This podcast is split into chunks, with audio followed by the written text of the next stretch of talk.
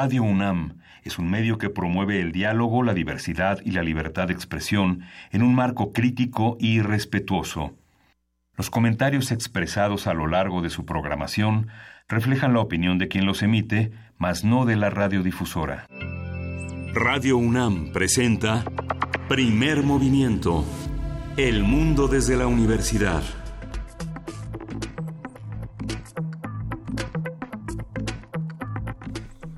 Buenos días, hoy es jueves 10 de enero y son las 7, 6 de la mañana en la Ciudad de México. Luisa Iglesias, buenos días. Queridísimo Miguel Ángel Quemain, muy buenos días. Buenos días a todos los que hacen comunidad con nosotros. Los saludamos entre eh, tránsito, contaminación, preocupaciones, eh, histerias y demás, pero con muchas ganas de tratar de descifrar qué ocurre más que de eh, generar más pánico e histeria colectiva, querido Miguel Ángel. Sí, justamente, eh, bueno, es una mañana de pésame. Han muerto dos figuras de la, del, pensamiento eh, internacional en el mundo. La pérdida de Saúl Ibargoyen, este poeta uruguayo que murió a los 88 años, eh, que llegó a México en 1976 y que dedicó gran parte de su vida a enseñarnos, a comunicarnos un pensamiento poético. Formó a mucha gente. Es un hombre que está, este, es uno de los hombres, uno de los poetas queridos, popular, este y, aún así yo me atrevería a decir que no tan leído como, como debería eh, de ser.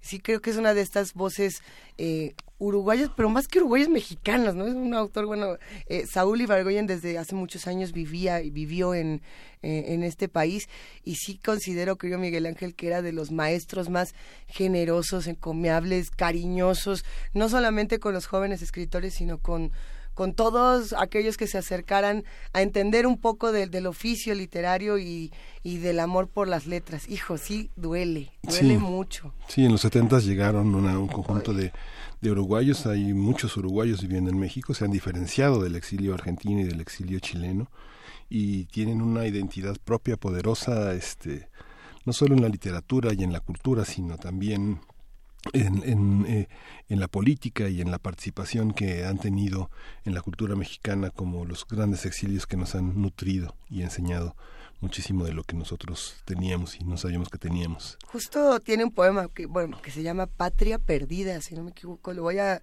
voy a buscar, lo voy a rastrear para ver si lo podemos leer en Poesía Necesaria. Seguramente en Descarga Cultura podremos encontrar eh, materiales de Saúl Ibargoyen. Vamos a ver si encontramos algo para transmitirlo a lo largo de este programa que sin duda está eh, dedicado a él y a, toda su cariñosa familia. Eh, si ustedes no han leído todavía a este autor, no tuvieron la oportunidad de acercarse a él, esta es una gran oportunidad de hacerlo y de inmortalizarlo a través de la lectura, porque... Ah, ah, hijo, qué voz tan poderosa. Sí, y bueno, murió Sigmund Bauman, que es un hombre, un sociólogo que desde los años 50 empezó con una obra muy importante. Él es de los nuevos pensadores del siglo XX, de la segunda mitad del siglo XX, uno de los hombres más importantes.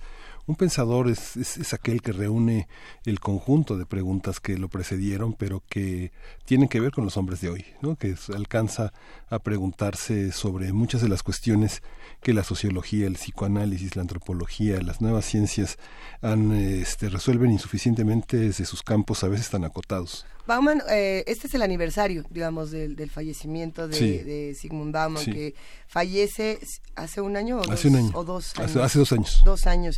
Coinciden estos fallecimientos, estas estas pérdidas. y, coincide con la promoción. Hay, una, hay un descuento en las librerías del Fondo de Cultura Económica donde gran parte de los libros de Sigmund Bauman que están, entre ellos Modernidad Líquida que está en el Fondo de Cultura, están a un 40% de descuento. Vale la pena en este aniversario tomar esa, esa posición. Estaban compartiendo en, en Twitter, en redes sociales, este chiste que decía, bueno, hay que decir que hay desabasto de de libros para que en lugar de que corran a comprar gasolina, corran a comprarse todos los libros porque justamente estamos en estas buenas temporadas con muy buenos descuentos, nada del esnable que uno bueno se pueda acercar a todos los libros, a todos los autores. Justamente eh, un tuit de Lidia Cacho generó una, una enorme este, acogida entre muchos periodistas eh, que señalaban la necesidad de que los reporteros investiguen cuáles son las causas de este desabasto justamente porque la Comisión Reguladora de Energía tiene en su, en su cuenta quiénes son, digamos, los concesionarios de estas gasolinas, a quiénes pertenecen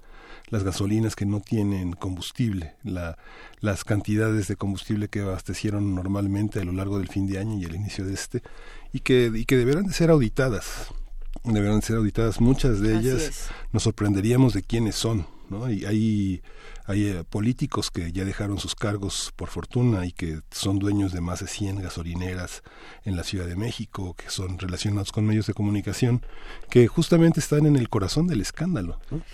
Y es que ah, filmando, eh, grabando este las largas colas de automóviles, este entrevistando reporteando expresidentes, ¿verdad?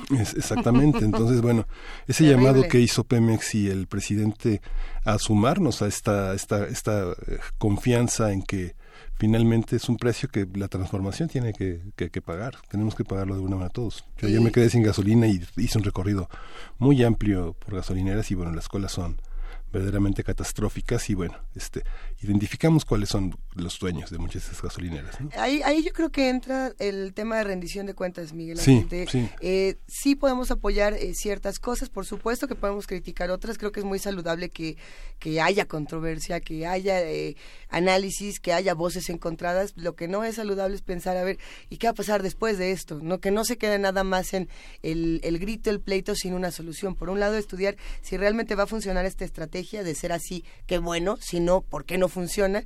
Y después de si funciona o no funciona, ¿qué va a pasar con todos los responsables? Porque los nombres sí. están ahí. Habrá que revisar las concesiones, Luisa. Los nombres están, Miguel. Cuando eh, eh, se ha criticado mucho el modelo de comunicación del gobierno, y yo creo que el, el gobierno ha sido rebasado, ha sido rebasado en el modelo de comunicación tradicional, en el que los medios fundamentalmente masivos electrónicos, han, eh, nos han hecho creer que informan y en realidad lo que hacen es generar opinión, ¿no? No sé, eh, uno cuando uno, uno cuando va a los centros de atención eh, de, telefonía celular, te llegan varios mensajes para que valores el servicio. Yo creo que debería identificar el gobierno nuevas estrategias para comunicar a la ciudadanía medidas que se hacen de un día para otro. Hay algunas propuestas. A través de, esas, de, esos recursos que tiene el Estado, que el Estado tiene derecho de hacerlo. Algunas de las propuestas son, por supuesto, tener esta conferencia matutina todos los días, como ya se tiene con el presidente Andrés Manuel López Obrador, pero tener eh, más voces que se encarguen de informar a lo largo del día qué es lo que ocurre para aquellos que no pueden escuchar y que a lo mejor, por simple falta de tiempo, o por decir, bueno, esa no es la voz que yo necesito, tener más voces, más voceros que se puedan acercar a a, explicar, a, explicar puntualmente para todos, para todas qué es lo que ocurre. Hay que ver si eso funciona, qué estrategias nos sugieren los que hacen comunidad con nosotros, eh, los que viven en esta ciudad, los que no viven en esta ciudad y nos escuchan desde otras latitudes. Eh, cuéntenos, si nos están escuchando desde las frecuencias universitarias de Chihuahua, les mandamos un gran abrazo, esperamos sus comentarios y sus llamadas en arroba P Movimiento, diagonal primer movimiento UNAM y en el teléfono 55 36 43 39. Eh, pero bueno, mientras vamos viendo un poco hay que contar qué va a pasar el día de hoy. Sí, tenemos un arranque en este jueves de autoayuda, el otro lado de la luna y el proyecto espacial chino. Está, va a estar con nosotros la doctora Julieta Fierro. Eh, ella es... ¡Eh! Ella es investigadora titular del Instituto de Astronomía de la UNAM y, es profesora de la Facultad de Ciencias. Se dedica a la divulgación de la ciencia, ha recibido numerosos galardones nacionales e internacionales por esta labor. Y bueno, la historia de México en esta sección que tenemos cada semana, como siempre nos va a acompañar el doctor Alfredo Ávila, investigador del Instituto de Investigaciones Históricas de la UNAM y presidente del Comité Mexicano de Ciencias Históricas. Él va a estar hablando de Zacatecas al inicio de la independencia. Vamos a ver cómo se relaciona todo este tema con la actualidad. Y en la nota del día, en la nota nacional, la estrategia de seguridad en la Ciudad de México. David Ramírez de Garay eh, coordina el programa de seguridad en México Evalúa y es una de las eh, voces autorizadas para hacer un análisis sobre en qué consisten estos ejes este, de seguridad en la Ciudad de México. Si, si, uno la, está viendo difícil, nos vamos a ir hasta Brasil esta mañana donde hay otro tipo de panorama que también es muy complicado, vaya que es complicado. Eh, Brasil, tras la llegada de Bolsonaro, qué cosa tan fuerte. Vamos a estar platicando con Tania Carranza Gaitán, doctora en estudios latinoamericanos por la Facultad de Filosofía y Letras de la UNAM, profesora investigadora de la Universidad Autónoma de la Ciudad de México y profesora interina en el Colegio de Estudios Latinoamericanos de la Filosofía, de Filosofía y Letras de la UNAM.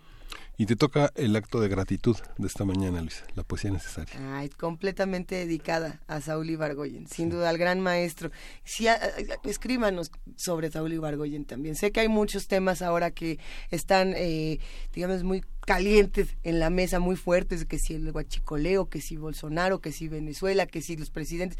Demos una mini pausa en la poesía, por favor, para dedicársela a este grandísimo maestro y cerremos con mundos posibles, Miguel Ángel. Va a estar con nosotros el doctor Alberto Betancourt, como todos los jueves. Él es doctor en Historia, profesor de la Facultad de Filosofía y Letras de la UNAM, coordina el observatorio del G20 en esa facultad y vamos a hablar de Mundo Nuevo 2019, fricciones imperiales e insurgencias populares. Bueno, y entre estas fricciones y todo lo que acontece en una mañana como esta, en un 10 de enero a las 7 de la mañana con 15 minutos, empezamos este programa felicitando con muchísimo cariño a Juan Carlos Mondragón, que hoy cumple años, querido Radio Escucha.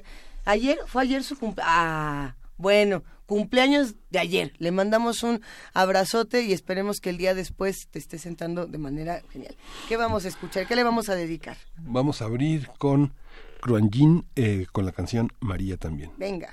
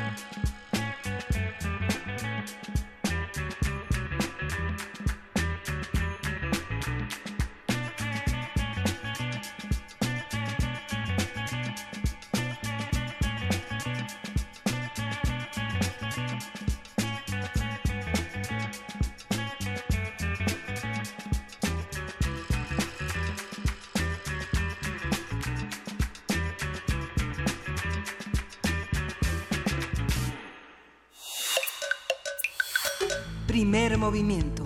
Hacemos comunidad. Jueves de autoayuda. A principios de diciembre de 2018, la Administración Espacial Nacional China, CNSA, lanzó la misión Chang'e 4, que cuenta con un módulo de descenso y un vehículo de exploración para investigar el llamado lado oscuro de la superficie lunar. Se le ha denominado lado oscuro a una cara de la luna que no puede verse desde la Tierra debido a que siempre nos muestra la misma cara porque tarda el mismo tiempo en dar la vuelta sobre sí misma que alrededor de la Tierra. Esto ahora lo vamos a explicar. No es propiamente oscura porque también es iluminada por el Sol. Sin embargo, no ha sido explorada directamente hasta ahora. Solo había sido fotografiada en órbita. El jueves 3 de enero, Chenji 4, nombrada así por Chenji diosa china de la Luna se convirtió en la primera sonda espacial en aterrizar suavemente sobre la cara oculta de la superficie lunar. Vamos a hablar sobre la misión espacial china, en qué consiste, qué implica su llegada al lado oculto de la Luna y para celebrar eh, todo lo que pueda acontecer de aquí, nos da muchísimo gusto darle la bienvenida a Julieta Fierro Gosman, investigadora titular del Instituto de Astronomía de la UNAM y profesora de la Facultad de Ciencias. Queridísima Julieta Fierro, muy buenos días. Buenos días a ti, Luisa. Buenos días, Miguel Ángel. Qué alegría estar con ustedes. Gracias. Ya, es que además, debes de saberlo, Julieta. Nosotros aquí somos tus, tus admiradores y nos da un gustazo escucharte. Cuéntanos, por favor, ¿qué implica esta llegada al lado oscuro de la Luna? Bueno, básicamente es un proyecto político de China, porque China, además de su gran nueva ruta de la seda, donde pretende comunicarse con el resto del mundo a través de vías férreas y carreteras y buques, pues está tratando de mostrar el, poder de su tecnología nueva y justamente es llevar una sonda al, lado que no podemos ver de la luna. Eh, es muy interesante como le hicieron, pusieron satélite justo encima de, de, la luna, del otro lado encima del ecuador de, de la luna, eh, bueno, una sonda, un satélite para recibir señales de la sonda que se posó. De tal suerte que la sonda que se posó manda las señales a este satélite, de ahí sí se puede transmitir a la Tierra. Esto es una hazaña tecnológica muy compleja para poder diseñar la órbita de este pequeño satélite y mantenerlo ahí en posición mientras está eh, Chang'e eh, explorando la zona de la Luna. Ahora, desde el punto de vista científico, pues tiene múltiples implicaciones. Eh, en primer lugar, no se sabe bien cómo se formó la Luna. Todas las rocas que se han traído de la Luna son muy jóvenes. Es como si pretendemos conocer la edad de, de la Tierra tomando una roca ahí de, de Seúl, del espacio escultórico. pues esas rocas tienen una edad de 1500 años. Entonces diríamos, no, pues la Tierra se formó mucho después que los dinosaurios, o sea, estaría fatal. Y lo mismo ha pasado con la Luna.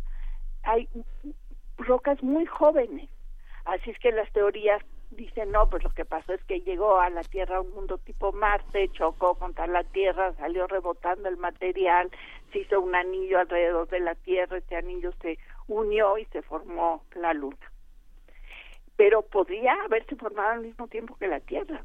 Se formó el Sol y se formó, se formó un disco alrededor del Sol y se formaron los planetas, pues se pudo haber formado un sistema doble, Tierra-Luna.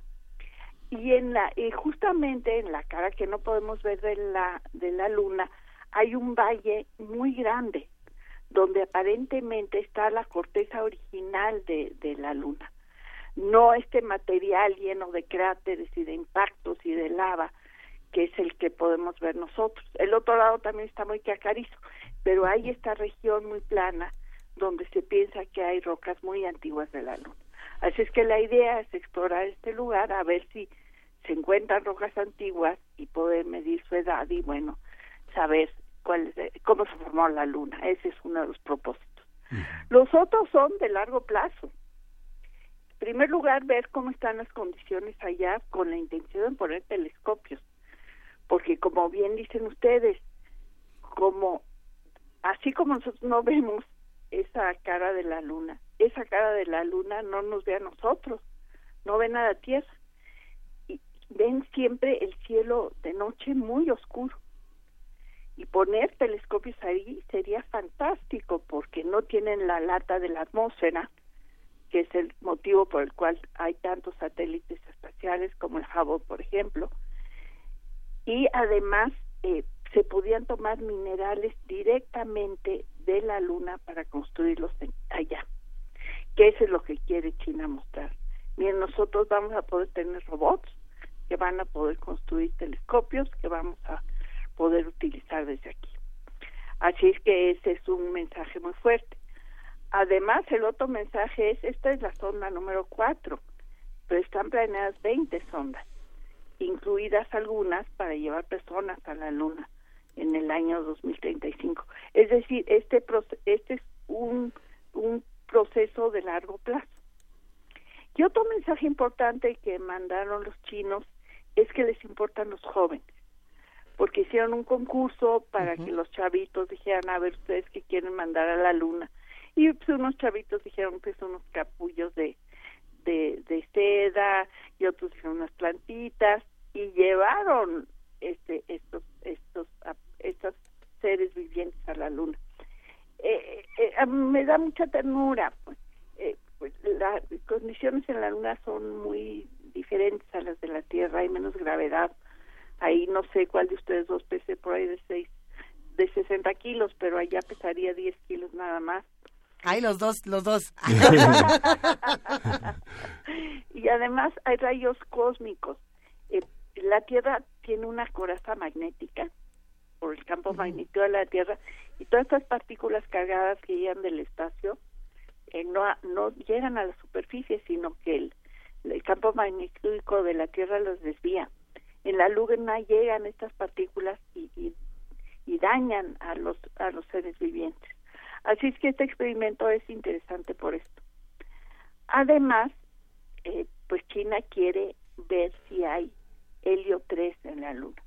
El helio es un gas inerte, pero se puede usar como combustible en los cohetes. Así que si alguna vez queremos empezar a explorar el sistema solar de nuevas maneras, lanzar cohetes desde la Luna sería mucho más barato, porque se requeriría un sexto del combustible que se requiere en la Tierra y podría ser helio 3. Y esto es muchísimo. Imagínense un cohete que fuera un sexto del tamaño de los que están en la Tierra. Mucho más pequeñitos, mucho más versátiles. Así es que es un proyecto muy importante, de muy largo plazo, de altísima tecnología, muy robotizado, que usa inteligencia artificial, en fin. Es, es un gran llamado a nuestros países a ponerse las pilas, básicamente. Claro este, estudiemos ingenierías, niñas, niños, estudiemos inteligencia artificial, estudiemos computo robótica, hay trabajo para nosotros. Ya los chinos están poniendo bancos en México para, para fomentar que se construyan empresas mexicanas de alta tecnología. Así es que es un gran momento para que los jóvenes universitarios que nos escuchen y los maestros también este pues empecemos a entrar a la modernidad y aprender las nuevas herramientas de inteligencia artificial para que pues podamos construir nuestros sueños. Justamente pensando en, en esta parte que, que mencionabas, Julieta, de la parte, digamos, política de, de, de, toda, de todo este proyecto, ¿quién apoya eh, la creación de de todo lo que se tiene que hacer alrededor de un proyecto como este. Es el gobierno chino quienes, pensando, por ejemplo, en la, a veces la falta de apoyos que se, reciben en nuestro país eh, para ciencia y tecnología. Ah, no, tienes toda la razón. Ahí hubo proyectos que empezaron a planearse desde hace décadas. Yo recuerdo haber ido a China, me invitaron a ayudarlos a mejorar los programas de estudios de matemáticas en China. Estuve trabajando con la ministra de educación en China, me llevaron a ver las escuelas. Ahí tienen un 100 millones de niños genios, imagínate, por la población tan grande. Claro que tienen muchísimos niños con muchas discapacidades para aprender matemáticas. Así es que empezaron a planear cómo desarrollar esa nación con proyectos a largo plazo. Y es algo que requiere México. Por fortuna, eh, la UNAM, eh, eh, organizó a un grupo de investigadores muy importantes de todo el mundo para presentarle al gobierno actual, es decir, a CONACYT, un proyecto de desarrollo de ciencia y tecnología para México, de largo plazo, que no sea una cosa sexenal, porque no da tiempo. El primer año el gobierno pues, trata de averiguar qué onda, después cuatro años hace cosas y luego el último año es el año de cierre. Y para la ciencia cuatro años es muy poco se necesitan proyectos de largo aliento, a 30 años. Y ya existe ese proyecto, así es que, pues, eh, veremos si, si, si a la administración actual, bueno, tiene como 150 puntos a considerar, pero hay un pequeño resumen de 10 temas específicos que habría que, que, apoyar. Y bueno, una, una cosa importante es esto que hacen ustedes, divulgar la ciencia, que, que la juventud y los adultos y todos sepamos lo que está pasando en el mundo y que pensemos que la ciencia puede ser interesante, divertida y nos podemos dedicar a ella y, y tener mucho éxito por supuesto. Pero ¿cómo se inicia una carrera, digamos, cómo se inicia una carrera espacial en estos en estos terrenos? No sé, cuando inició la India con eh, una extrema pobreza, la, la, una, una, carrera armamentista y una carrera espacial, ¿qué, ¿qué, condiciones tiene que haber y cómo participa la comunidad científica internacional en estos en estos eh, avatares? Ah, bueno, en, en, en, en, en Occidente hay consorcios internacionales que se ponen de acuerdo y entran a competencia un montón de proyectos. Por ejemplo, ahorita la Unión Europea, que decidió? Pues estaban pensando ir a explorar una de las lunas de, de Júpiter, que tiene un mar debajo de la superficie de hielo congelada, se llama Europa. Y ahí hay géiseres que emiten materia orgánica.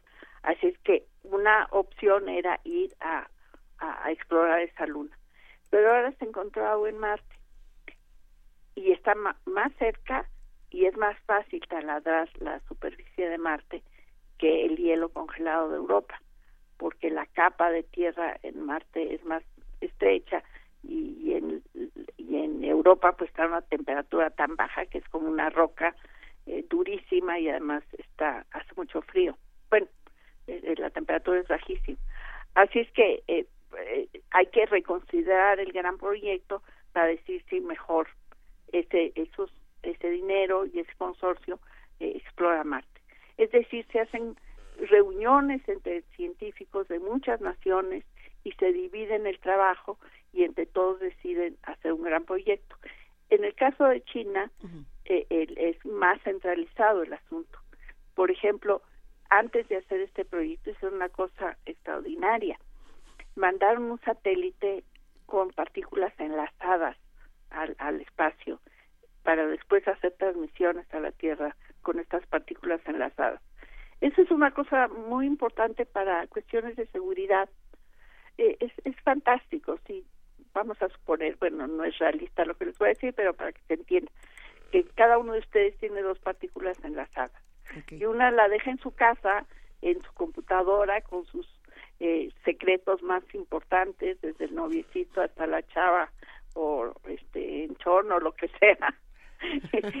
Y, el otro pues lo tienen el otro eh, la otra partícula de la sala tienen ahí con ustedes no y vamos a suponer que su mamá o quien sea entra a su cuarto y va a prender la computadora.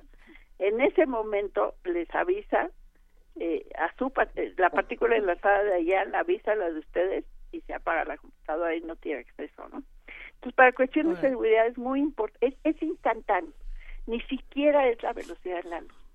La, la, la señal sería instantánea.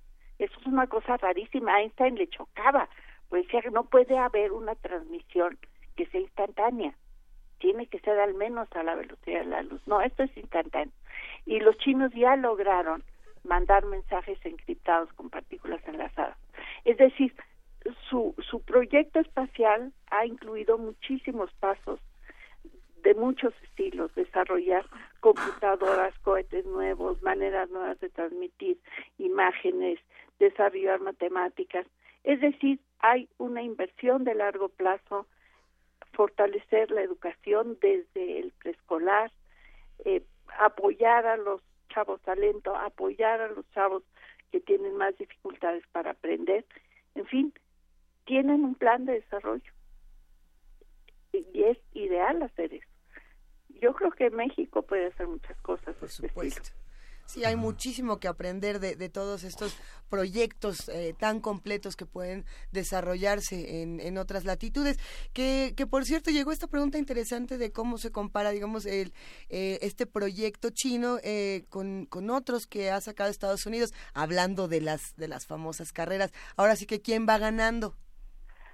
Pues pues no sabemos, no sabemos. Ya no sabemos quién va ganando. No, no además ahorita China mandó a hacer eh, este esta nave que fue Chang'e eh, lleva un cochecito que va a explorar la superficie cercana al lugar donde se posó la sonda. Están ahora fabricando millones de cochecitos de estos y la idea es llenar el mercado para que el planeta entero sepa que hay este módulo en la Luna y que es de origen chino. Es decir, detrás de este proyecto hay una propaganda mundial increíble. Y yo creo que eh, México ojalá con, eh, pueda consolidar su política internacional. Yo sé que con Estados Unidos es difícil, pero sí lo puede lograr con Canadá y sí lo puede lograr con Latinoamérica, de tal manera que todos juntos nos subamos a grandes proyectos científicos que pueden beneficiarnos al conjunto. Es decir, no pensar que oprimiendo al otro vamos a salir nosotros eh, a, lucir mejor, sino colaborando con los demás es como vamos a tener éxito. Hay, otra otra pregunta de los que hacen comunidad con nosotros que es interesante, Julieta, y es pensar para para los de a pie, para los que estamos de este lado, digamos, observando eh, con mucho entusiasmo todo lo que ocurre con el lado oculto de la luna. Estos, eh, estas cosas que, que, digamos, nos van a servir en el futuro, ¿cómo le van a funcionar? ¿Cómo nos van a funcionar a los que a lo mejor no estamos metidos eh, en las labores científicas, en las tareas científicas? Ah, muchísimo. Las, la, la manera de comunicarnos va a mejorar exponencialmente. Es decir, vamos a podernos comunicar de manera más rápida, más fácil y con mayor seguridad. Eh, vamos a tener más instrumentos de inteligencia artificial, la inteligencia de las cosas. Nuestros aparatos domésticos cada vez van a ser más autónomos y van a poder hacer más cosas eh, solos. Oye, pero eso también puede tener un, una cosa ahí como de miedito, ¿no? De pensar en, la autonomía de toda la tecnología y en eh, lo poco que vamos a servir los humanos después, o no tanto. Imagínense cuando aprendan a hacer tamales. Ya nos Ay, imagina. Eh, bueno, es que cualquier constructo humano tiene esta dualidad. la palabra, la palabra es gratis. Todos las podemos usar, ustedes la usan todo el tiempo y la pueden hacer usar para construir o para destruir. Ahí está. Y de la, la ciencia no, el objetivo de la ciencia no, no es, no tiene en mente el, el mal, así de como una cosa horrible, pero algunas veces se utiliza eh, de manera inadecuada lo que sea. Eh, y, y, y por eso es tan importante que nos sumemos a un proyecto ético de nación. Es decir, que decida cada uno de nosotros qué es lo que vale la pena hacer. Eh, cuando cuando se inventaron las máquinas de coser, eh, hubo unas huelgas espantosas de costureras porque pensaron que se iban a quedar sin trabajo. Y pues las máquinas de coser lo que mostraron es que más gente podía tener mejor ropa así es que si tenemos más productos, lo que necesitamos hacer es avanzar en cosas como lo que decía antes de inteligencia artificial. Es decir, en lugar de decir, no, no nos va a pasar nada, va a seguir habiendo trabajo de obreros. Eh, no, saber que eso va a cambiar, va a haber robots y va a haber máquinas inteligentes. Así es que necesitamos tener educación de otra manera y tenemos que preparar a los jóvenes para que aprendan a trabajar en equipo, en grupos multidisciplinarios y que se suban a la modernidad. Por supuesto. Sí, eh, hay una serie de hallazgos fundamentales en, los últimos años que justamente nos ayudan para, para pensar y repensar el futuro y esta inteligencia artificial y esta manera de comunicarnos, que van desde eh, el hallazgo del planeta 9 a las ondas gravitacionales, eh, esta llegada al lado oculto de la luna, Julieta. Pero cuéntanos desde tu punto de vista, además porque nos encanta escucharte, eh, ¿cuáles son, digamos, estos hallazgos fundamentales para los últimos años que, digamos, esto que se descubrió eh, eh, en el espacio o esta llegada o esta creación de esta sonda, etcétera, eh, realmente cambió el curso de las investigaciones, el curso de la historia científica? bueno, esta, esta, esta cuestión en particular yo creo que no, yo creo que más bien fue una cuestión propagandística de China. Ok. Sí, sí, sí, yo, es como cuando fueron las personas a la luna, fueron militares y una vez que ya habían hecho su punto los norteamericanos de que llegamos a la luna, se cancelaron el resto de las misiones que sí iban a ser científicas. Solo fue un investigador, un geólogo a la luna, el resto de las personas eran militares. Y, estaban un poco frustrados los científicos en la Tierra porque no sabían. Entonces traían unas piedras bastante, bueno, rocas bastante aburridonas, ¿no? Porque no podían ver la diferencia entre una y otra. No, pues es la verdad. Eh, eh, así es que eh, eso más bien es un, una, una cuestión propagandística. Pero mira, cualquier eh, gran proyecto tan complejo como este arroja tecnología. Y, y, lo interesante de esto es que esa tecnología lentamente pues va siendo útil para las personas. Tú hablabas de las ondas gravitacionales. Sí. Antes de que se detectaran ahora modernamente, eh, se pusieron varios satélites en órbita para ver si llegaba la onda gravitacional y los satélites oscilaban. Porque pasa la onda y es como si echas un charco en una piedra un charco de agua no las ondas se mueven pues igual el espacio se mueve y los satélites deberían haberse cambiado de posición. Para eso se inventaron los posicionadores globales. Nunca funcionó el experimento eh, no eran suficientemente precisos pero se desarrollaron y ahora tenemos pues los taxistas que tienen Waze y nos pueden llevar a cualquier lugar, ¿no? Exactamente. Y, y, y, nadie se imaginó que una cosa inútil, como ver si Einstein tenía razón o no para ver las ondas gravitacionales, nos iba a beneficiar de esta manera increíble. Y, y, y todas las ciencias básicas tienen esa peculiaridad. O sea, ¿por qué ahora quieren Hidalgo por un sincrotrón ahí en Hidalgo, ¿no? Uno diría, bueno, un estado tan pobre, ¿para qué quieren un sincrotrón? Además suena rarísimo, ¿no? Y están debatiendo ahorita en su congreso a ver si sincrotrón sí, sincrotrón no. Y uno dice, ¿y eso qué, con qué se come, no?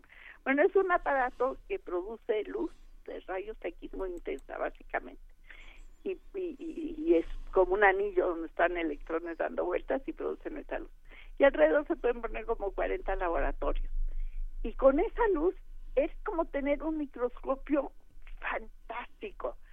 Puedes eh, tener una molécula que tú crees que sirve para curar el cáncer de hígado y entonces sabes que tiene una pequeña falla entonces, con ese, esa luz que produce sincrotrón, puedes ver la molécula en tres dimensiones, manipularla, agregarle átomos, ver si si funciona y construir moléculas mucho más rápido para curar enfermedades difíciles de atender. Por supuesto. Eh, eh, ah, y, y así todo. Entonces, si, si México le apostara a este sincrotrón, que suena así exótico, eh, avanzaríamos muchísimo el chiste es tener decisión política. Justo. Hay que hay que darle una vuelta y en nuestro país bueno tenemos esta discusión constantemente eh, Julieta que por cierto otro de, de, de estos digamos de esta parte astronómica que llama mucho la atención, sobre todo a los que estamos como descubriendo y acercándonos de, primer arrojo a, lo que se realiza en nuestro país, es la parte de la fotografía. Eh, ¿Cómo? Y, te lo preguntamos porque esa es otra de las que siempre salen cuando estamos hablando de, hallazgos astronómicos y, de carreras científicas, etcétera. ¿Qué, ¿Qué hace un astrofotógrafo? Ah, pues hay muchos grupos de aficionados a la astronomía que hacen astrofotografía, es decir, les gusta salir al campo con sus telescopios y sacar fotos. Y muchas son espectaculares y han ganado un montón de premios, incluso el Instituto de Astronomía en su calendario varias veces utiliza puras fotografías tomadas por estos chicos aficionados. Y si a alguien le interesa, puede meterse a internet y hay un montón de, de grupos de aficionados a la astronomía la UNAM tiene varios, uno en la Facultad de Ciencias, otro en la Facultad de Ingeniería, en varias CENEPs y FESES. Hay grupos de aficionados a la astronomía y, lo interesante de unirte a un grupo es que ahí, si, si quieres comprarte un telescopio, te lo compras, pero si no, ahí te lo construyes. Y estos chavos saben salir al campo, saben dónde es seguro y cómo tomar fotos y cómo procesarlas y es una actividad muy agradable. eh, dedicarte a ser astrónomo aficionado, sobre todo si no te da mucho frío ni, ni sueño en la noche. Pero es una gran actividad. Ahora, si te da miedo hacerlo cada año, por ahí de finales de noviembre, principios de, enero, hay una gran fiesta que se llama la Fiesta de las Estrellas. Y ahí van los chicos aficionados. Y, y, puedes entrar en contacto con ellos, platicar con ellos. Si tienes el telescopio que te regaló tu abuelita arrumbado en el closet, lo sacas. Ellos te ayudan a armarlo, a usarlo, te invitan, en fin. Y, sí, los, eh, los grupos de astronomía de aficionados pues son una gran manera de pasársela bien. Y si en tu comunidad no hay un grupo de aficionados, pues es cosa de que eh, formes uno es, es muy importante. Yo recuerdo cuando Juárez estaba pues con mil problemas, eh, Ciudad Juárez y la sociedad civil decidió eh, tomar riendas en el asunto. Me invitaron a Juárez a un a las dunas, que es así un lugar así divino en el desierto, a dar una conferencia que fuera la conferencia más larga para el, el, el récord Guinness, con mayor número de personas viendo por un telescopio al mismo tiempo y fuimos ahí a las dunas, una cosa increíble caminar entre las dunas y yo me lancé hablando ahí pusieron un como teatrito y fueron las familias con sus telescopios, los niñitos, las abuelitas, los picnics nocturnos a ver el cielo y a tomar fotos y a escuchar una conferencia y sí lograron romper el récord, pero lo más importante es que la sociedad civil tomó en sus manos la situación y dijo, vamos a hacer esto, va a estar seguro, no nos va a pasar nada, tenemos que reconquistar nuestro territorio. Fue una cosa extraordinaria. Así es que muchas actividades sociales pueden hacer transformaciones importantes. Claro que esta fue una de muchas cosas que hicieron los habitantes de Juárez. Julieta, antes de, despedirnos y, brevemente, qué gusto nos da, nos da charlar contigo. Hay un par de preguntas más en redes, las decimos volando. Una dice, eh, están sorprendidos y admirados por lo que están haciendo los chinos, pero sí eso lo hizo Estados Unidos hace 50 años. Eh, y, hasta lo relaciona con Pink Floyd. lo, manda Miguel Ángel que miran como en 20 tweets diferentes de, que esto no es novedad. Eh, esto es, novedad, no es novedad este hallazgo, digamos, hablando en el tema de la de la sonda de la sonda china. Es novedad por las comunicaciones. Exacto. La comunicación es desde la sonda que está posada en el lado oculto a un satélite y de ese satélite a la Tierra y posicionar ese satélite en el espacio en una órbita se llama el nódulo de Roche es una gran hazaña tecnológica. Y exacto. Y la última pregunta es eh, qué pasa con la basura espacial. Esta nos la está mandando Rige en, en Twitter. Dice cómo controlarán respetar la limpieza en un proyecto en la Luna para que no se contamine como sucede en la Tierra y como ya sucede con todo este tema de basura espacial, Julieta. Eh, eh tienes razón. Eh, por el momento hemos mandado muy pocas cosas a la Luna y la Luna no no está habitada por el momento. Es un, así que no es un gran problema pero podría llegar a ser como lo es para los desechos de, satélites que tenemos que rodean a la Tierra y que algunos chocan con otros y, lastiman los, a los nuevos instrumentos que colocamos en el espacio. Así que sí es muy importante que haya leyes que controlen la chatarra espacial. Además, para la astronomía es pésimo, porque estás tomando la foto y puede pasar un pedazo de chatarra espacial y, y bueno, contaminar tu imagen. Así que sí hay que ser muy cuidadosos con eso. Las Naciones Unidas tienen un proyecto importante y sobre todo para no mandar anuncios al espacio. O sea, que no haya eh, una cosa tipo la luna de tamaño, así dando vueltas alrededor de la Tierra diciendo que comen McDonald's o en fin, ¿no? Pues Esto sí, sí, sí, y hay proyectos de esos que ha logrado parar las Naciones Unidas. Ella es la doctora Julieta Fierro, investigadora titular del Instituto de Astronomía de la UNAM, a quienes les mandamos a todos un abrazo inmenso. Y también es profesora de la Facultad de Ciencias. Julieta, millones de gracias, qué gran charla. Gracias a ustedes, muchas gracias Miguel Ángel, muy lindo día. Y qué bueno que volteen al cielo a ver a la luna. Eso. Chao. Hasta pronto. Vamos a escuchar de Pink Floyd nada menos que Breath. Del lado oscuro de la luna. Del lado oscuro de la luna. Ándale, Miguel Ángel Gemirán.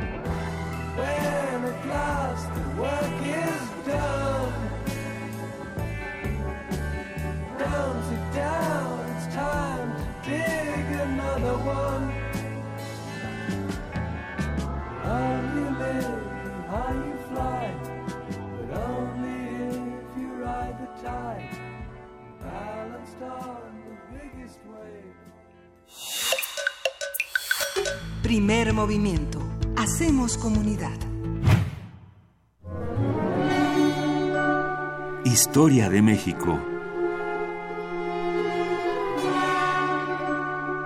Y como cada semana ya está con nosotros el doctor Alfredo Ávila, investigador del Instituto de Investigaciones Históricas de la UNAM y presidente del Comité Mexicano de Ciencias Históricas. Querido Alfredo, ¿cómo estás? Hola, buenos días, buenos días Miguel Ángel, Luisa y muchas felicidades para para todos, que, este año sea un gran año.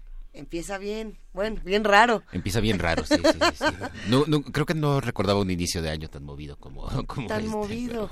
Parece que no ha terminado el anterior. Parece que no ha terminado el anterior, sí. ¿Qué, vamos a platicar el pues, día de hoy? Mira, en realidad hoy, hoy eh, te decía hace rato que, que parte de las vacaciones las pasé en la ciudad de Zacatecas y entonces me acordé de bueno, para empezar un comercial para esa ciudad es una ciudad fabulosa. Es la, la última ciudad, es la última ciudad barroca. Yo por mucha gente dice que Zacatecas es el norte de México. No, no es el norte de México, todavía es el centro de México.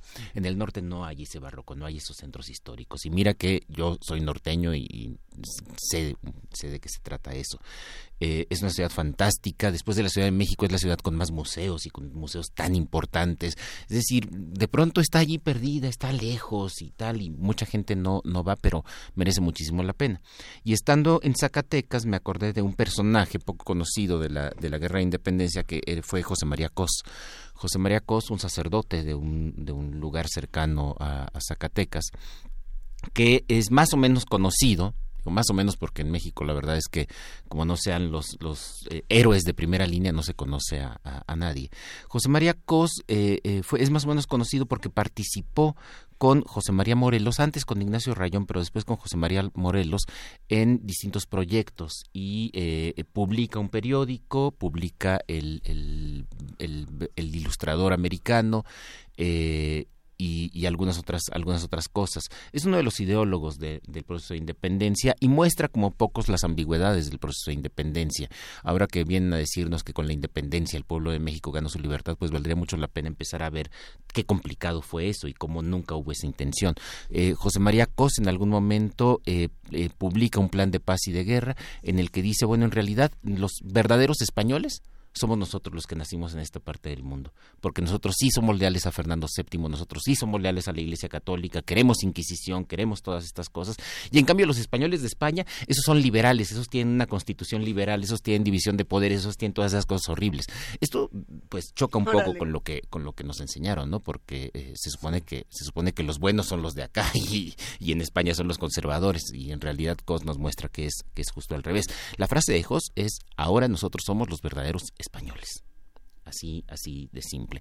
Y es interesante José María Cos y sobre todo Zacatecas, el, lugar donde fue electo, donde fue enviado para reunirse con Miguel Hidalgo, aunque ya Miguel Hidalgo estaba de retirada, ya en realidad toda su, toda su trayectoria es con Rayón y con Morelos, eh, porque en 1809 cuando eh, desaparece la corona española, hay que recordar que un año antes Napoleón había conquistado España y eh, no había quien gobernar en España. Técnicamente, ¿a quién se debe obedecer? Es, la gran pregunta. ¿Se debe, ¿Se debe obedecer a Fernando VII? Está preso. ¿Se debe obedecer a José Bonaparte, el que impuso Napoleón? Pues algunos sí lo obedecen, pero muchos otros dicen que, que no. ¿Se debe obedecer a alguna de las juntas de gobierno que se estableció en España? Pues sí, algunos dicen sí, a la de Sevilla, que es la más importante pero hay 20 juntas en España, ¿a cuál hay que obedecer? Y lo mismo pasa, lo mismo pasa en la Ciudad de México. ¿A quién obedeces cuando no hay un gobierno legítimo, cuando no hay un gobierno indiscutible? En 1808 en la Ciudad de México se hicieron juntas para decidir esto y por allí el inquisidor eh, Bernardo Prado y Ovejero dijo, "Tengan cuidado con esto, porque si ustedes están decidiendo a quién obedecer y a quién no, al rato Guadalajara va a decidir no obedecer a la Ciudad de México." y Lagos va a decidir no obedecer a Guadalajara. Y bueno, eso no sucedió en México, pero sucedió en otras partes de Hispanoamérica, sucedió en, el Río de la Plata, por ejemplo. Buenos Aires decide no obedecer a, la Junta de, Sevilla, pero luego Entre Ríos, una provincia del interior, dice, ah, bueno, yo tampoco, yo decido no obedecer a Buenos Aires. Y es un efecto, es un efecto dominó. Bueno, lo, lo, interesante con Zacatecas es que Zacatecas en 1809 llega a la convocatoria para que mande un diputado a la Junta Central de España. En España se ha formado una Junta Central con todas esas pequeñas juntas que había y dicen, mándenme un diputado. Y eh, es un proceso extraño porque hay que elegir a tres personas y luego mediante sorteo se saca el nombre de la persona. Bueno, la persona que más votos obtuvo en ese momento fue José María Cos. Lo que pasa es que en el sorteo eh, eh, ya no, no, resultó, no resultó él y no pudo salir a España. esto es interesante porque entonces José María Cos, si, si la suerte hubiera beneficiado a José María Cos, en lugar de ser el, héroe de la independencia, el héroe que estuvo con Rayón, que estuvo con Morelos, pues hubiera sido uno de estos diputados que terminó en España, en la Junta Central o probablemente después en las Cortes de Cádiz, como tantos y tantos otros hubo y que no tenemos la menor idea de quiénes, de quiénes son. Lo interesante es que al año siguiente, cuando estalla la guerra de independencia, cuando, cuando Miguel Hidalgo se revela, Hidalgo dice, bueno, tenemos que convocar un congreso y estas noticias llegan a Zacatecas. Y el mismo ayuntamiento que un año antes le había dicho a Rayón, tú te vas, con otros dos posibles, tú te vas a España como nuestro representante, en ese momento le dice, oye, pues tú te vas con este Hidalgo como nuestro representante para ver qué quiere. ¿Qué es eso del Congreso que está formando? Entonces vean ustedes cómo Zacatecas está actuando de manera independiente, está actuando de manera autónoma, está decidiendo con quién se va, a quién va a obedecer echa un anzuelo para, para España, echa un anzuelo con Miguel Hidalgo para ver cuál funciona. Lo curioso es que sea además el mismo nombre, que sea el mismo José María Cos.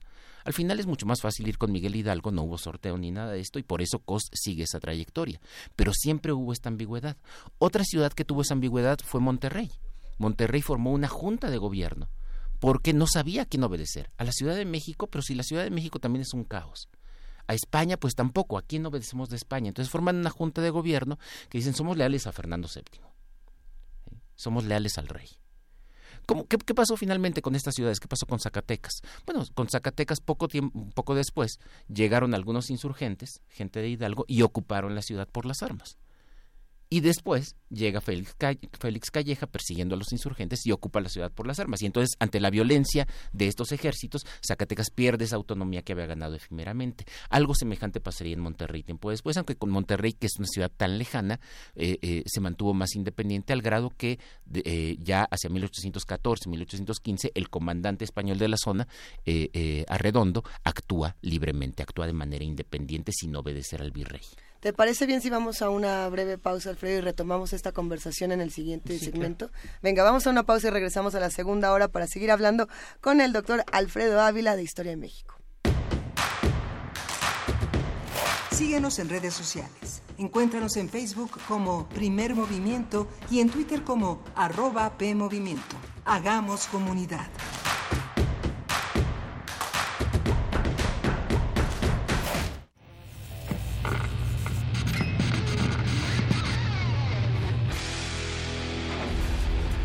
Por cortesía de cuando el rock dominaba el mundo, un minuto de...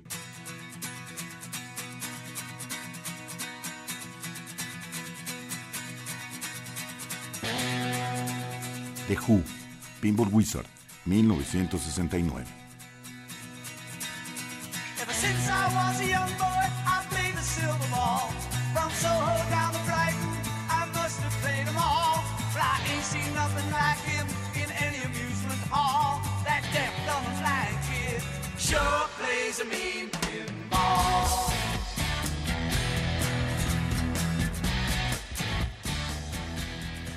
Escúchanos todos los viernes a las 18.45 horas por esta frecuencia. 96.1. Radio UNAM, Experiencia Sonora.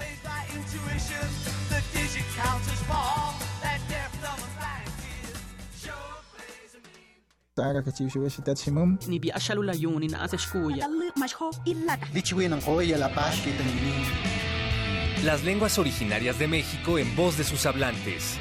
Calme Cali. Tercera temporada. Todos los jueves a las 10 horas por el 96.1 de FM. Retransmisión. Domingos 15.30 horas por el 96.1 de FM. Radio UNAM. Experiencia sonora.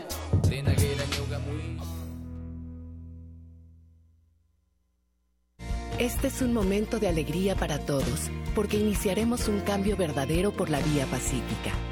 Es un momento histórico para el pueblo de México. Los gobernantes electos de Morena estarán a la altura y serán ejemplo de honestidad, austeridad y eficiencia. Los legisladores y funcionarios estarán al servicio de la nación. Morena gobernará para todos. Gracias por tu voto. Juntos haremos historia. Morena, la esperanza de México.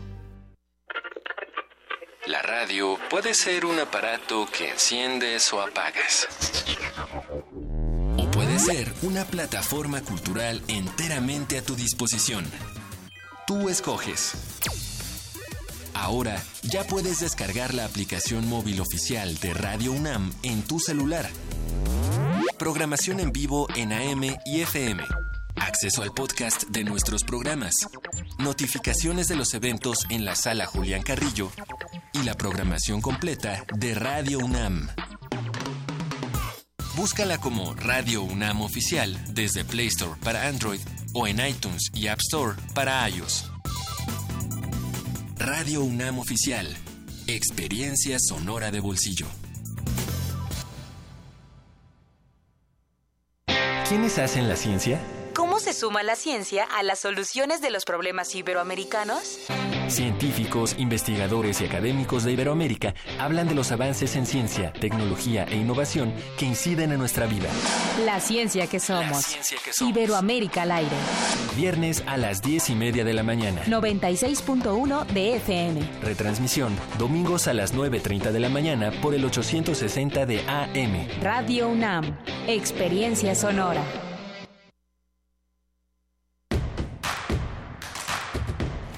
Queremos escucharte. Llámanos al 55 36 43 39 y al 55 36 89 89. Primer movimiento. Hacemos comunidad.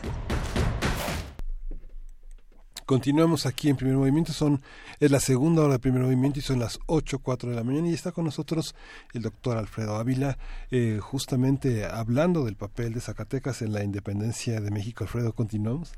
Pues en realidad solo para, para, para amarrar el tema, lo que, eh, lo que me interesa señalar es que eso que llamamos independencia de México, pues que es un término que se inventa después, por supuesto, eh, pues no es de México, toda vez que México no existía.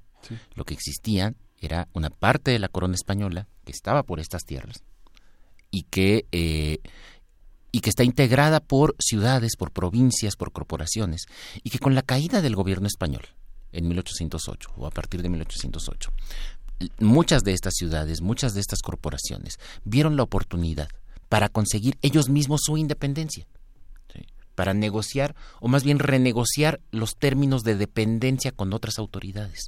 Entonces, ciudades como Zacatecas, que es una ciudad muy importante en ese momento, es una ciudad minera, es una ciudad próspera, vieron la oportunidad en 1809 y en 1810 para decidir cuál es la opción que van a tomar, la opción de España o la opción del movimiento de Miguel Hidalgo. No hay allí ningún espíritu patriótico, no se está peleando por la libertad, no se está peleando por nada, por nada de eso. Simplemente tenemos allí una región que está actuando en consecuencia ante la falta de un poder político indiscutible, un poder político legítimo. ¿Qué sucede con el caso mexicano? El caso mexicano es eh, singular si lo comparamos con el resto de Hispanoamérica, porque eh, Nueva España está mucho más integrado que otras regiones. Para empezar, en Nueva España en ese momento viven cerca de 6 millones de habitantes mientras que en Sudamérica viven alrededor de 6 o 7 millones de habitantes en toda Sudamérica. Es decir, esta es una región mucho más, mucho más poblada, mucho más densamente poblada. Y eh, hay más intereses. Finalmente, los intereses mineros de Zacatecas están vinculados con la Ciudad de México, que a su vez están integrándose con intereses comerciales que van hacia España, que van hacia Filipinas, que van hacia Cuba y hacia Estados Unidos y a Gran Bretaña. Entonces, esto hace que las ciudades ganen cierta autonomía durante la guerra de independencia, pero que no haya una fragmentación como la que sí hubo en otras partes. Y, los ejemplos sudamericanos son dramáticos. En el caso del Río de la Plata, al que ya hablé, eh, pues ciudades como Montevideo se niegan a obedecer a Buenos Aires, Entre Ríos también, luego por allí Buenos Aires militarmente consigue que algunas vuelvan a la obediencia, Montevideo no y terminará siendo un país independiente. Lo mismo pasa en Venezuela. La junta que se forma en Caracas decide no obedecer a la regencia que hay en España porque la considera ilegítima y entonces Caracas exige la obediencia de todas las demás provincias de Venezuela, pero hay algunas que le dicen, pues no. O sea, si tú eres libre para decidir a quién obedecer y a quién no, pues nosotros también lo somos y Maracaibo no obedece mm. a Caracas. Y lo mismo pasa en la Nueva Granada, en lo que es Colombia en la que se forman incluso tres o cuatro confederaciones, algunos que obedecen a España, otros que obedecen a Bogotá, otros que obedecen a, mm, Cartagena de Indias, es decir, la independencia en realidad son las independencias. Las independencias. Son las independencias, incluso dentro de México. ¿no? Es, ese es como el, tema que, quiero con lo que quiero redondear eh, hoy. Y bueno, antes, antes de despedirme, solamente quiero decir que para este año estoy un poquito más organizado que en años anteriores y entonces tengo ya una serie de temas que me gustaría abordar a lo largo de, este año. Me encanta que hagas un poquito más porque probablemente eres de los seres más organizados. No, no, no, no, para nada, pero, pero bueno, el, el, tema es que eh, quiero tratar algunas, quiero tratar algunas cosas. Primero, eh, ahora que estamos con la cuarta transformación, sí me interesa hablar de cuáles son las grandes transformaciones de este país y no son las tres que nos han dicho. O sea, cuáles son las transformaciones más importantes. Desde conquista, desde el proceso de privatización de tierras comunales a finales del 18, a comienzos del 19, y el crecimiento demográfico brutal de los años 50, 60 y 70 de México, que según yo son transformaciones que no tienen parangón en, la historia de México. Ese, eh, voy a dedicarle a esos temas y a otros temas que por, distintos, por distintas razones han ido surgiendo. Eh, también ahora, eh, estando en, en, Durango y en Zacatecas, el tema de la minería. una historia de la minería, dedicarle una historia de la minería por allí, eh, unos tres o cuatro sesiones. Y con eso vamos a ir cubriendo más o menos la primera mitad. A veces, este Alfredo, ah, este, un, historiador con imaginación como tú, la imaginación hace percibir a las personas que no son organizadas. es, es la imaginación que siempre desordena, ¿no? Qué maravilla. Pues muy bien. ya para, para despedirnos, han escrito, se, se, armó buen diálogo en redes sociales con tu participación y uno de los comentarios de este es Elene Velázquez, le mandamos un abrazo, dice, aquí disculpando a la ciudad de Monterrey desde principios del siglo XIX. Eh, no, no es necesario, Selene, no, no, no, pasa nada, es nada más contar todas estas partes de las muchas historias que tiene nuestro país. Porque Monterrey no era México, como, como los tlaxcaltecas tampoco fueron traidores de los mexicas, pues. Está buenísimo, qué gran conversación, gracias nos escuchamos la próxima semana muy organizada. bien, gracias. Pues vamos a escuchar música. Vamos, a, escuchar de Matthew Tavares, este joven exitoso de la banda Bad Bad Not Good, eh, que tuvo tanto éxito y que le provocó ansiedad. Se despide, se inicia esta, esta trayectoria con Deja Vu, que vamos a escuchar ahorita mismo. Deja Vu.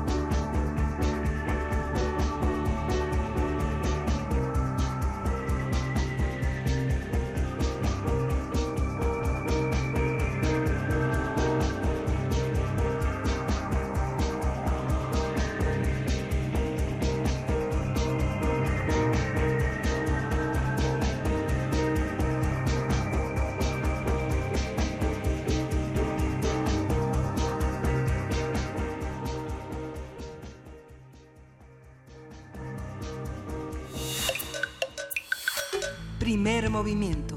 Hacemos comunidad. Nota Nacional. El gobierno de la Ciudad de México presentó el lunes su nuevo plan de seguridad. Se trata de la estrategia de proximidad de cuadrantes, con la cual la capital será dividida en 847 cuadrantes, vigilados por policías que tendrán tres turnos cada uno de ellos bajo la supervisión de un jefe responsable. Claudia Sheinbaum, jefe de gobierno capitalino, dijo que la nueva estrategia eh, busca reforzar a la policía de la Ciudad de México para que tenga presencia en las calles, reducir el tiempo de respuesta ante un hecho delictivo y optimizar la evaluación de los elementos de seguridad. Sheinbaum también anunció mejoras en las condiciones salariales e incentivos económicos. Jesús Horta Martínez, secretario de Seguridad Ciudadana del gobierno capitalino, informó que se cuenta con 23 mil policías y tras una evaluación fueron cambiados 60% eh, de los jefes de sector y de zona. 60%. 60%. ¿Qué significa 60%? Habrá que preguntar. Pues sí, casi las tres cuartas partes de la ciudad. ¿Y será, será suficiente? Bueno, a ver, vamos a ver. De acuerdo con el nuevo plan, los jefes regionales se presentarán en los próximos 90 días en casas, negocios, escuelas, etcétera, para ofrecer información sobre la estrategia Así que si llega eh, a su casa, nos espante. Así que hablemos y vamos a organizarnos entre todos. Sí, no, no, no, no, van por usted. No vienen por usted. a partir del anuncio de la estrategia vamos a hablar sobre el problema de inseguridad en la Ciudad de México, la pertinencia de estas medidas y los actores que deben estar involucrados. Está con nosotros David Ramírez Garay. Él coordina el programa de seguridad en México Evalúa y le damos la bienvenida. Gracias David por estar con nosotros. ¿Qué tal, Miguel Ángel? ¿Qué tal, Luisa? Buenos días. Un gusto escucharte, David. Cuéntanos, por favor, cómo, cómo reaccionar ante, ante esta estrategia. ¿Qué, ¿Qué es lo que nos dice y cómo tendremos que enfrentarlo? bien bueno, Bueno, de entrada, reaccionar de manera positiva, porque hay que poner lo que está pasando en la ciudad y cómo las nuevas autoridades están están enfrentando el problema de inseguridad en, perspectiva con lo que está pasando ah, en otras entidades, sobre todo a nivel federal. ¿no? O sea, recordemos que en los últimos meses se ha estado hablando mucho de el tema, el controversial tema de la de la Guardia Nacional y cómo implica esto la militarización y la continuación de la militarización de la seguridad pública, pero además de esto es es un problema porque no está contemplando el desarrollo policial como parte de la solución. En cambio, la propuesta que tenemos en la Ciudad de México y los primeros pasos que han que han dado en estos en estos meses van claramente hacia el desarrollo policial y eso es una una señal muy positiva. En segundo en segundo lugar, ver que se que se retoma de manera muy clara el, el sistema de cuadrantes para poder fortalecer la presencia y la proximidad de la de la policía también es una es una señal positiva. ¿En qué consiste la, la, la flagrancia? ¿Perdón? ¿En qué consiste ese, este este punto que señalaste David? La flagrancia. No, mencionaba los cuadrantes, la, la proximidad.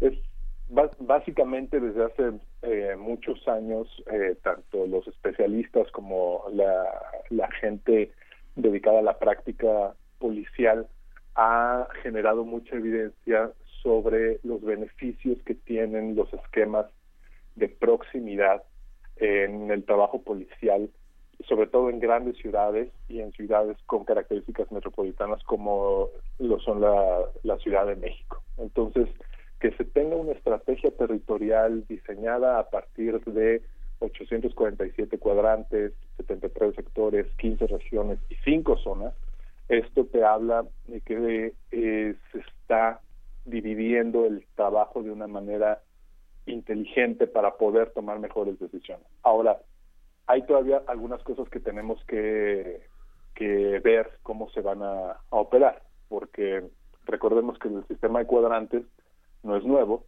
lleva al menos 10 años, más o menos. Creo que inició con, tomó mayor fuerza en el gobierno de, de Brad, porque además fue el momento en el que se vinculó con la presencia de, con la instalación de cámaras de todo el sistema que ahora, que ahora tenemos en, en la ciudad de, de videovigilancia hubo un tuvo una suspensión en los últimos meses de la administración entrante una suspensión que muy poca gente se explica por qué lo por qué tomaron esa decisión pero ahora, ahora se retoman pero insisto no es sola, no es suficiente nada más tener una criterios muy claros para dividir la el trabajo policial en la en la ciudad sino faltan dos, dos cosas que esperemos que la, el gobierno de la ciudad esté tomando en serio y que además presente cómo va a ser la forma en que va a trabajar al, respecto. Uno, en primer lugar, la evaluación.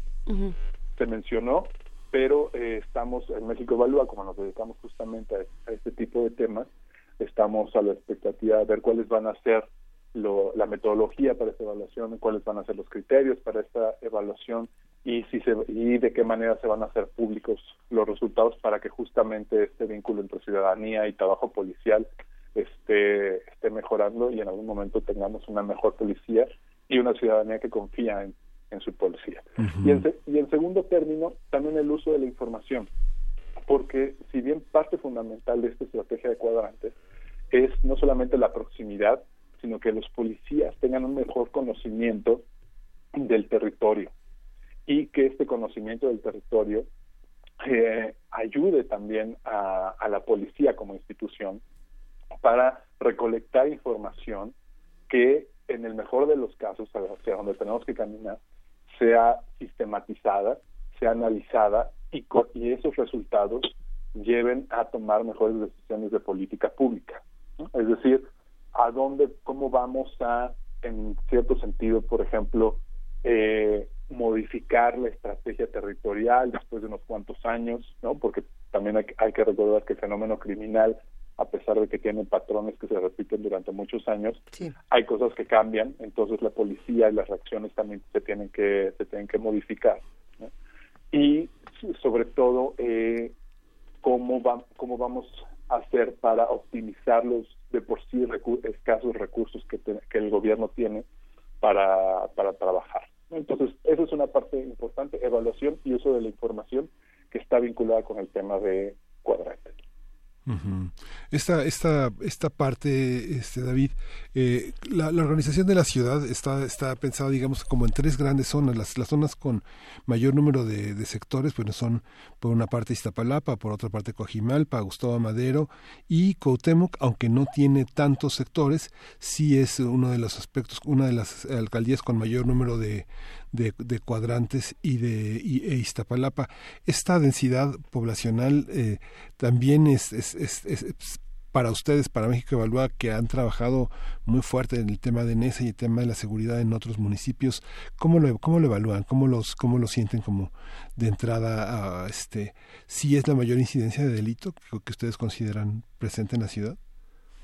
Bueno, la, la concentración del, del delito en la, en la ciudad varía de acuerdo al tipo de, delito, Que, se trate, ¿no? Pero, por ejemplo, eh, nosotros en septiembre del, año pasado presentamos un, reporte sobre la concentración espacial del homicidio intencional en la Ciudad de México en los últimos ocho años, de 2009 eh, a 2016. Y, por ejemplo, ahí se ve de manera muy clara que a pesar de que el homicidio se ha incrementado en la Ciudad de México, muy poco a comparación con otras con otras entidades en donde la problemática es mucho más grave, pero sí ha habido un, un aumento.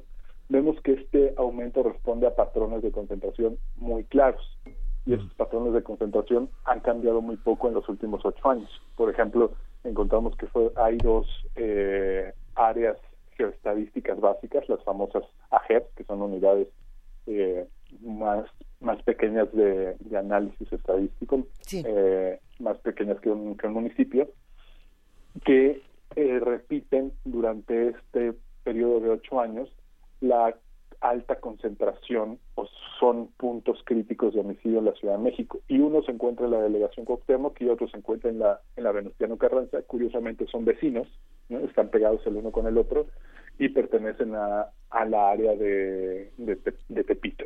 Entonces vemos que sí, en efecto, hay una alta alta concentración, al menos de, de este homicidio, y si uno analiza para, para otro tipo de crímenes, vamos a encontrar que que hay un comportamiento similar. La percepción de la seguridad no es lo mismo que las cifras de seguridad. Por ejemplo, lo que habían señalado en la argumentación de, la, las estrategias es que de septiembre de 2016 a septiembre de 2017 había 777 homicidios dolosos, por ejemplo, y de septiembre de 2017 a septiembre de 2018 883 más o menos. ¿no? Entonces, esta, esta parte, bueno, se refleja en una ciudad como la que vivimos, absolutamente cosmopolita, este, en los puestos de periódicos con las notas rojas este, a, todo lo que da, ¿no? En las, en, los, eh, las redes sociales con los videos de gente golpeada en el metro, asaltantes linchados, este, en colonias populares. ¿Cómo tener una percepción de la violencia y una certeza de, la, de lo que está sucediendo? Ahí, ahí esa, ¿Es un aspecto de comunicación? ¿Es un aspecto de qué? Bueno, eh, sin duda una de las de las cosas más estudiadas que existen en, en, lo que es la criminología o la o la sociología del crimen es cómo cambian de manera desfasada la percepción de la, de la inseguridad y la medición, entre comillas, objetiva de la, de la criminalidad. ¿no? Siempre hay, hay, es más tardado que se modifique la, la percepción de la inseguridad que tiene la ciudadanía. y Pero esto se puede lograr de, de distintas maneras. Uno, sin duda, es el, el, aspecto de la, de la comunicación. No sé si tenemos un, un gobierno, estamos hablando de instituciones públicas como la policía, con una política de comunicación transparente y, frontal, en donde no haya eh, remilgos para salir al público y aclarar las situaciones para justamente evitar situaciones de pánico, que se incremente la, la sensación de inseguridad. Eso es fundamental.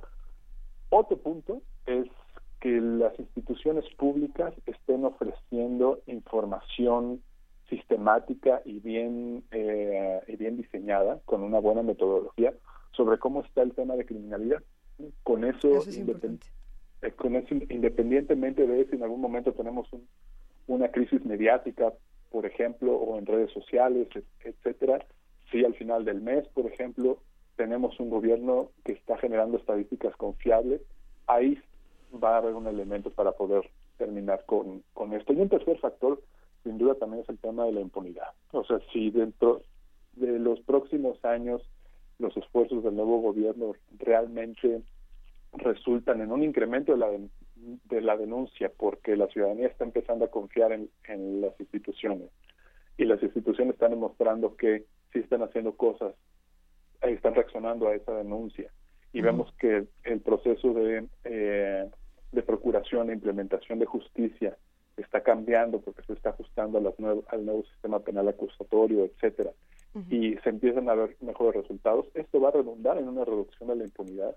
Y, por supuesto, si tienes estos, estos tres elementos combinados, va a mejorar, digamos, esa brecha que se da entre la percepción y cómo se modifican las cosas de manera objetiva, se estará reduciendo.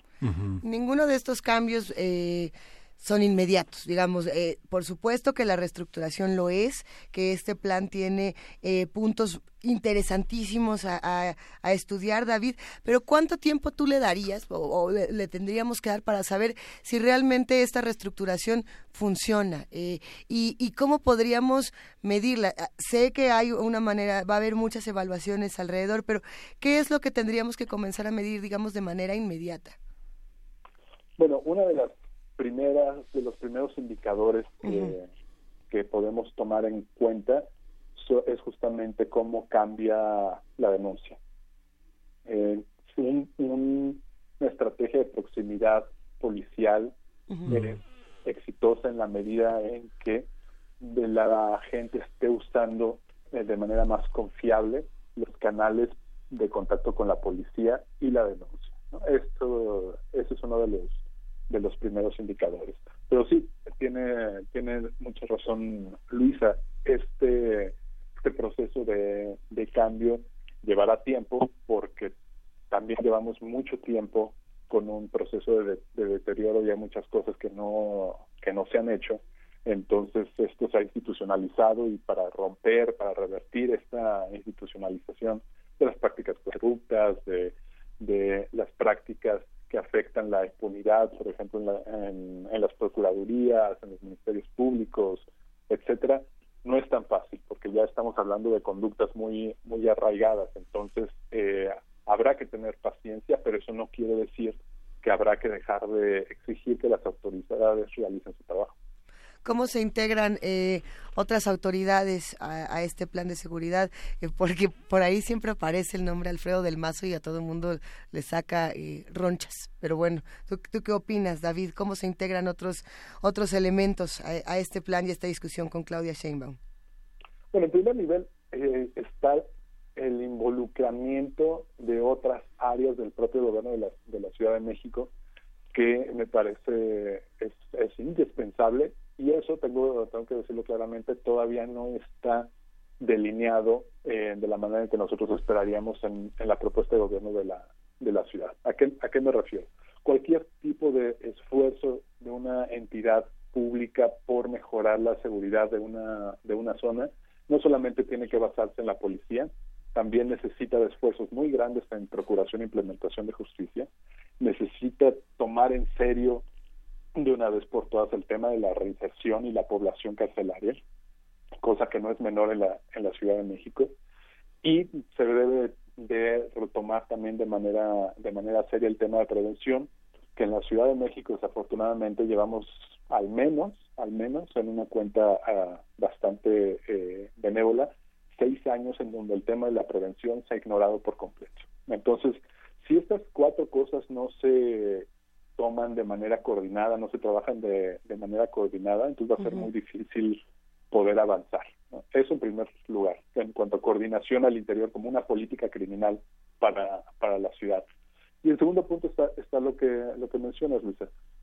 Por las características que tiene la, la Ciudad de México por estar eh, inserto en un contexto metropolitano, es necesario, es indispensable que la ciudad eh, y las y las autoridades de las entidades colindantes establezcan mecanismos de coordinación para solucionar el problema, porque si no, de lo contrario, vamos a tener cosas que vamos a seguir teniendo cosas como eh, problemas en jurisdicción, que es más fácil cometer un homicidio, por ejemplo, en la Ciudad de México, pero eh, dejar los eh, los cuerpos en el Estado de México o, viceversa, o como pasó hace unos cuantos hace unos cuantos meses antes de que iniciara la nueva administración, con el problema de los granaderos que entraron al, al Estado de México para perseguir un, un delincuente y, eso terminó siendo una, una golpiza, etcétera. Pues son este tipo de cosas que la única forma de solucionarlas es con la coordinación entre eh, las distintas entidades, con esquemas y con protocolos para que las diversas policías puedan, puedan actuar. Oye David, esta, bueno, son la, la, ciudadanía debe saber que bueno la presentación incluyó 15 ejes, entre los cuales, bueno, ayer hablábamos con este Alejandro Madrazo sobre la universidad policial y la formación, capacitación y la carrera policial son uno de los ejes, pero uno de ellos también es, la, es los controles de confianza y la evaluación permanente. Ya en la Comisión Nacional de Seguridad se señalaba en su momento este, eh, la, dificultad de crear con, eh, controles de confianza verdaderamente eficaces. Esta parte de los controles de confianza desde el punto de vista profesional, académico, metodológico, eh, ¿qué cuestionamientos tiene? ¿Qué tan certeros son los controles de confianza? ¿En qué consisten? Para quienes no lo conozcan, ¿cómo, cómo entender los controles de confianza? ¿Cómo se establecen? Bueno, los, los controles de, de confianza es un eh, sistema que fue diseñado en el, en el sexenio de, de, Calderón, fue apoyado de manera muy importante en el sexenio de, de Calderón y se creó una política nacional de, eh, de los centros de control y, confianza. Hay, eh, si no me falla la memoria, hay un al menos un centro de control en cada una de las entidades y además hay un centro federal y son los que están encargados de eh, realizar este tipo de verificaciones periódicas, que aquí la periodicidad ha, ha, variado de acuerdo al, al sexenio. Y eh, básicamente son exámenes médicos, exámenes eh, físicos, exámenes psicológicos, análisis de contextos socioeconómicos, que, que le llaman, y también el, el, famoso, que es la parte más conocida, que es el polígrafo. Ah, y exámenes toxicológicos también se, se incluyen en, en, este, en este procedimiento. Y la idea es que la gente que no lo, los agentes o los funcionarios públicos que no pasen estos controles de confianza, pues no pueden ejercer la, la función, eh, la función pública. El problema que hasta la fecha tenemos eh, es que no, o sea, la manera en que se construyó el sistema no ha, digamos, ha quedado de ver un poco en términos de transparencia. Tampoco es un tema fácil de transparentar porque implica muchos temas de información personal, pero eh, no se ha creado una, una solución para poder transparentar los, los resultados y sobre todo fomentar la evaluación sin cumpliendo con los requerimientos de información anónima eh, para proteger datos datos personales. Entonces ahí ahí todavía hay una hay una deuda eh, en diversos sectores para realizar una, una evaluación bien bien diseñada sobre cuáles han sido los efectos de este tipo de política. O sea, realmente, porque ya llevamos mucho tiempo con ella, realmente el avance que ha tenido el, eh, la, la política de control de confianza ha redundado en mejores policías es una pregunta que todavía queda por contestar. Pues lo dejamos ahí. Está, está, este documento está a la mano en claudiacdmx.com. Es un documento amplio, este, muy, muy contundente. Y bueno, están las evaluaciones de México Evalúa disponibles, descargables. Este, que ha sido un ejemplo que no empezó hoy, sino que tiene ya mucho tiempo trabajando y que nos ha dado como mucha claridad, pues sobre todo con las preguntas que debemos hacer. Preguntar es una, es un ejercicio difícil, ¿no, David? Sí, por supuesto pero no hay que dejar de hacerlo y sobre, sobre todo si estamos pensando en que necesitamos una solución sustentable basada en lo local y eh, basada en las mejores prácticas y en la evidencia para el tema de la, de la seguridad. Eh, hay que seguir planteando estas preguntas, hay que seguir eh, fomentando iniciativas como México Evalúa y otras tantas que, que existen para que el, gobierno tome las mejores decisiones. Sí, pues muchísimas gracias. Qué interesante conversación, sin duda. David Ramírez, te mandamos un gran abrazo y pues le vamos a dar seguimiento a esta propuesta, a este plan tan interesante. Gracias.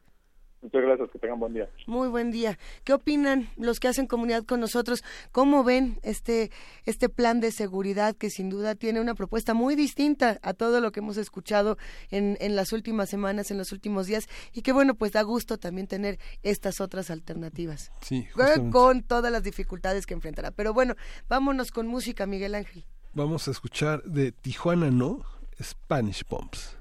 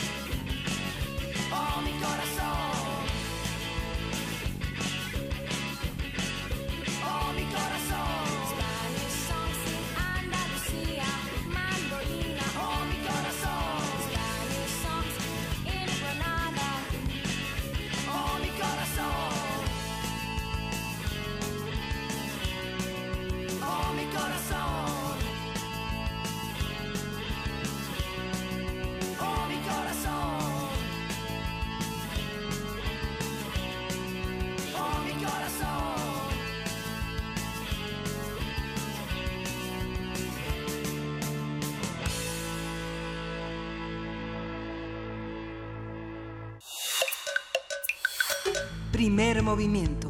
Hacemos comunidad. Nota Internacional. Jair, Bolsonaro asumió la presidencia de Brasil el pasado primero de enero. En su discurso tras jurar el cargo ante el Congreso, Bolsonaro afirmó que su gobierno pondrá fin a prácticas nefastas que llevaron a Brasil a la mayor crisis ética y moral de su historia y reiteró su compromiso de combatir la corrupción. Una de las primeras decisiones del gobernante ultraderechista fue el nombramiento de Sergio Moro como ministro de Justicia. El ex juez que impidió a Luis, Ignacio Lula da Silva ser postulado como candidato a la presidencia y ordenó su detención. Otra designación que ha provocado polémica es la de Damares Alves como titular del Ministerio de la Mujer, de la Familia y de los Derechos Humanos, quien declaró que este gobierno marcaría una nueva era en la que los niños visten de azul y las niñas de rosa. Hijo, bueno. A ver, vámonos por partes. Durante su campaña, Bolsonaro también prometió impulsar la economía brasileña a través de privatizaciones y un fuerte recorte al gasto público del gobierno, así como mejorar la seguridad. El mandatario también ha sido criticado por su decisión de otorgar al Ministerio de Agricultura plenos poderes sobre las tierras de las comunidades indígenas. Vamos a hacer un análisis de los primeros días de gobierno de Bolsonaro, qué significan en términos de proyecto de nación y cómo han sido las reacciones dentro y fuera de Brasil. Está con nosotros Tania Carranza Gaitán, ella es doctora en estudios latinoamericanos por la Facultad de Filosofía y Letras de la UNAM, es profesora e investigadora de la Universidad Autónoma de la Ciudad de México y es profesora interina del Colegio de Estudios Latinoamericanos de la Filosofía y Letras de Filosofía de la Filosofía, de Filosofía y Letras de la UNAM. Buenos días, Tania Carranza. Hola, ¿qué tal, chicos? Buenos días, este Miguel Ángel y Luisa. Eh, pues un gusto estar aquí con ustedes y pues sí, con estas eh, declaraciones y, y, por supuesto plan de gobierno que tiene Bolsonaro que pues a todos nos está dejando un poco eh, no sé si sorprendidos porque me parece que ya lo sabíamos, pero bueno, eh, eh, eh con, encantado de platicar con ustedes. Eh, bueno, pues eh, si quieren comenzamos justamente con estos dos datos que ustedes eh, acaban de dar. Eh, eh, Sergio Moro fue el, eh, ha sido nombrado eh, por parte del gobierno de Bolsonaro como ministro de Justicia y pues parece que fue un premio, ¿no es así? Es decir, es, eh, parece que eh, hizo bastante bien su labor en el sentido de eliminar la competencia electoral que tendría eh, la derecha. Quítame a Lula y te pongo de ministro. Exactamente, eh, y además con toda la, de la farsa jurídica que ya hemos comentado varias veces eh, eh, aquí en este espacio de, de primer movimiento. Eh, y yo creo que también es una es una cuestión muy interesante el asunto de que las derechas en algún momento estuvieron enfocadas en darle un nuevo aire a, al, al PSDB, al Partido de, de la Democracia eh, brasileña, el partido de Fernando Enrique Cardoso, y terminó pues haciendo fila con la ultraderecha porque pues este partido nomás no levantó. Y esta ultraderecha pues es muy significativa en un fenómeno eh, mundial eh, que estamos que estamos viendo que estamos viviendo eh, como un avance incluso de los fascismos no eh, de los neofascismos si se les quiere llamar así eh, a nivel internacional y que de alguna manera pues es un repunte muy interesante que está teniendo la derecha eh, particularmente en el plano de América Latina no que, que también ya lo habíamos comentado y bueno, pues eh, estas expresiones de la derecha pues también se ven claramente con este nombramiento de Alves que mencionaban ustedes en el Ministerio de la Mujer, la Familia y los Derechos Humanos, que se atreven a hacer este tipo de declaraciones tan sosas, tan burdas como eh, la vestimenta eh, entre niños y niñas a una manera muy, eh, pues yo diría que muy poco... Eh, trabajada, muy poco pensada y sobre todo muy muy absurda, ¿no? Muy muy en el marco de lo ridículo, eh, eh, si, si, se me permite la expresión. bueno, pues otras de, la, de las gracias, digamos, que, que, que, ha tenido Bolsonaro en esta en este arranque de su gobierno a partir del primero de enero, pues es la cancelación de becas estudiantiles, también lo declaró así el ministro de Educación, sí. que poco a poco se va, están en proceso de cancelación, de acuerdo, incluso también así lo han mencionado, con un criterio ideológico. Es decir, eh, aquellas personas que pues más bien estén eh, eh, en esto que decían ustedes, involucradas en una falta de, eh, de, moral o en una cuestión este, ética, eh, no ad hoc, digamos, a las buenas costumbres y a las buenas a las buenas formas de comportamiento pues entonces van a ser canceladas y estas becas estudiantiles pues van a afectar eh, a todos los niveles escolares eh, su cancelación. Y de hecho también ellos están hablando de una eh, reelaboración de contratos. Es decir aquí volvemos al tema neoliberal que considera, en este caso, a los estudiantes no como estudiantes, sino como clientes, ¿no? Rehacer sus contratos de becas. Eh, otra de las cosas que ya también sabíamos que, que, iba a suceder es darle continuidad, desde luego, pues al gobierno de Temer, en el sentido, por ejemplo, de eh, haber eh, eliminado el gobierno de Temer a los dentro del programa Más Médicos, sacar, expulsar de Brasil a los médicos cubanos y sin embargo, bueno, hay un dato por ahí curioso, eh, por ahí alguna nota dice que, que Bolsonaro va a, a buscar reintegrarlos, ¿no? Eh, desde luego no, no, no quiere decir que su gobierno vea con buenos ojos este tipo de programas sociales. Eh, eh, hay que recordar que su política, pues más bien es antisocial, antihumanitaria, eh, pero eh, pues eh, por ahí debajo tendrá que haber alguna cuestión eh, económica o algún alguna eh, alguna cuestión de, de, de, este, de este tipo de intereses neoliberales, pues, ¿no? Eh, la otra cuestión que también tenemos a la, a la vista es la reducción de los salarios mínimos, que también había iniciado con reformas eh, pues bastante raras, eh, una, una manipulación judicial y que también tuvo apoyo militar por parte del gobierno de Temer para modificar la Constitución de 1988 eh, y en ese sentido pues la reducción de los salarios del salario mínimo eh, que, se hace una reducción de 106 reales eh, mensuales dejando al real en 990 eh, al salario mínimo perdón en 998 reales está afectando directamente a 48 millones de brasileños que dependen directamente del salario mínimo y esto pues corresponde a un plan económico eh, que tiene como punto de partida una promesa empresarial que así lo manifestó Bolsonaro durante su campaña, ¿no? Entonces, bueno, también está dando este tipo de continuidades al gobierno de Temer. Eh, la otra cuestión pues es también eh, eh, en este momento están dejándose desprotegidas 11 áreas eh, del Amazonas. Esto hace un total de aproximado de, de 600 mil hectáreas que quedan sin protección. Y bueno, pues para esto, pues obviamente ha habido una serie de, esto no es nuevo, también ya tiene varios años, de mm, balaceras, digamos, entre comillas, ¿no? nadie sabe desde dónde se dispara, eh, este, de dónde viene el fuego, pero pues los eh, las víctimas siempre suelen ser los indígenas, precisamente del Amazonas, de Mato Grosso do Sul, de Marañao, de Rondonia, es decir, de estos estados del norte. Eh, eh, y curiosamente, bueno, pues las bajas siempre son indígenas. Estamos hablando de más de 100 indígenas muertos en 2017, un número aproximado en 2018, y bueno, pues parece que esa es la promesa de Bolsonaro para 2019.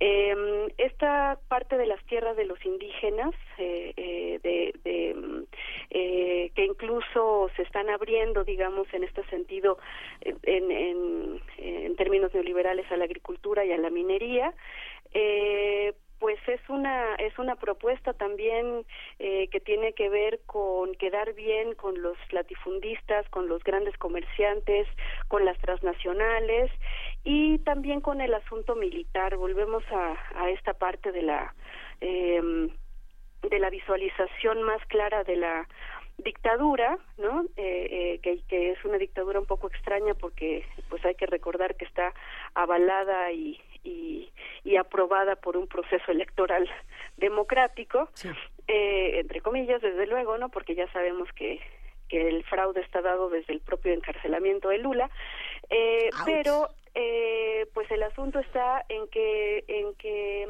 hay un interés muy particular por parte de Estados Unidos de eh, construir bases eh, en, eh, militares en Brasil.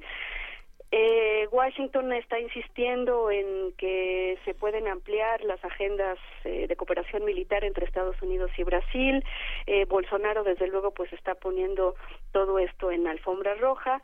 Eh, sin embargo, también hay un dato por ahí interesante en el cual han aparecido algunos oficiales del ejército que se han opuesto a esta a esta construcción de bases militares en la Amazonia, particularmente por considerarla innecesaria e inoportuna Y están hablando también pues de una pérdida de integridad nacional, una eh, probable eh, violación a la soberanía eh, de Brasil y bueno, pues el asunto está en que, en que realmente eh, tenemos que enfocar nuestra preocupación en un diálogo, cómo sería, digamos, la relación entre la democracia y las Fuerzas Armadas, ¿no?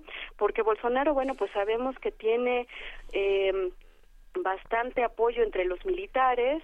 De hecho, por ahí hay un dato interesante de cómo los militares están ocultos, por así decirlo, escondidos entre, entre su gabinete. Tenemos al vicepresidente, tenemos al gabinete de seguridad institucional que también lo comanda un, un general, eh, la Secretaría de Gobierno también lo comanda un general, eh, Carlos Alberto dos Santos Cruz, eh, el secretario de Defensa, desde luego, el, el la Secretaría de Asuntos Estratégicos, la Secretaría Nacional de Seguridad Pública, y Minas y Energía también, que este es un dato importante porque pues eh, hay que recordar que, que una de las eh, eh, de los intereses más claros de las transnacionales pues está en la explotación tanto de minas como de, de, de recursos naturales en esta eh, en estas grandes eh, zonas de, del norte de Brasil que pues permiten una una explotación muy importante de estos recursos no eh, y bueno, pues también hay otra cuestión interesante que, que quisiera yo mencionar. Eh, más o menos a partir de, de 2012, es decir, con el gobierno de, de Dilma, eh, ya se habían cerrado una serie de, de, mm, de contratos, de propuestas, de, de financiamiento a la industria bélica eh, por ejemplo, en cuanto a la protección del espacio de, de áreas eh, eh, de la Amazonia, precisamente, eh, la, la, protección también a una riqueza tan importante que es el presal, que es esta eh, fuente petrolífera muy muy grande, eh, la construcción de un submarino nuclear, por ejemplo, etcétera. Es decir, aquí lo que quiero lo que quiero decir con esto no es que eh, sea una cosa nueva esta cosa de la de la eh, de la industria bélica en Brasil, pero eh, lo que sí resalta es que eh, esta industria ha tenido una gran cantidad de, de apoyos, ¿no? De recursos, sí. de inversión tecnológica, de inversión científica, etcétera, y esto precisamente es lo que, desde mi punto de vista, es lo que quiere aprovechar el gobierno de Bolsonaro, desde luego, como di, decía yo hace un rato, poniéndole una alfombra roja a Washington para todas estas eh, eh, posibilidades de actuación, y desde luego, pues no se nos olvide el papel geoestratégico de Brasil en América Latina, particularmente de la región norte de Brasil, pues que colinda casualmente con Venezuela, ¿no? Eh, nada más, nada más, también como último dato, digamos, eh, quisiera mencionar que eh, Bolsonaro se, se perfila como uno de los presidentes que va a tener más militares que uno de los eh, dictadores más eh, cruentos durante la dictadura de, Brasil, que fue Emilio Garrastazu Medici. Eh, este personaje gobernó del 69 al 74 durante los 21 años de, de dictadura. Se le reconoce como el presidente que logró el llamado milagro económico, que en realidad pues es una inyección artificial de recursos, particularmente del Fondo Monetario Internacional.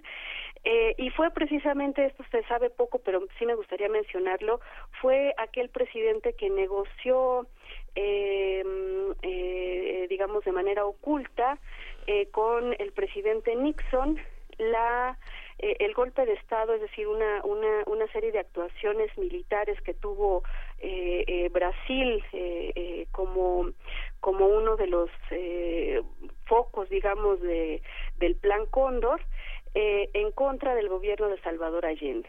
Entonces, bueno, pues eh, eh, si, si Bolsonaro va a tener más militares que este personaje tan oscuro de la historia de Brasil, pues bueno, algo algo tenemos que, que aprender de la historia también, ¿no?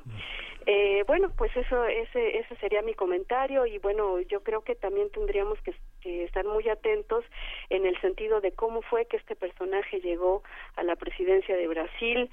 Eh, se habla de la construcción de nuevos fascismos, se habla de la eh, del repunte de la ultraderecha, eh, etcétera. Pero yo creo que aquí la cuestión es estar pensando, eh, como dice Boaventura Sousa Santos, de, en alternativas dentro de las propias alternativas eh, de la izquierda y no olvidar que los que ahora sí que las organizaciones eh, más importantes de las izquierdas eh, se han dado precisamente en oposición a estos gobiernos fascistas en diversas latitudes del mundo.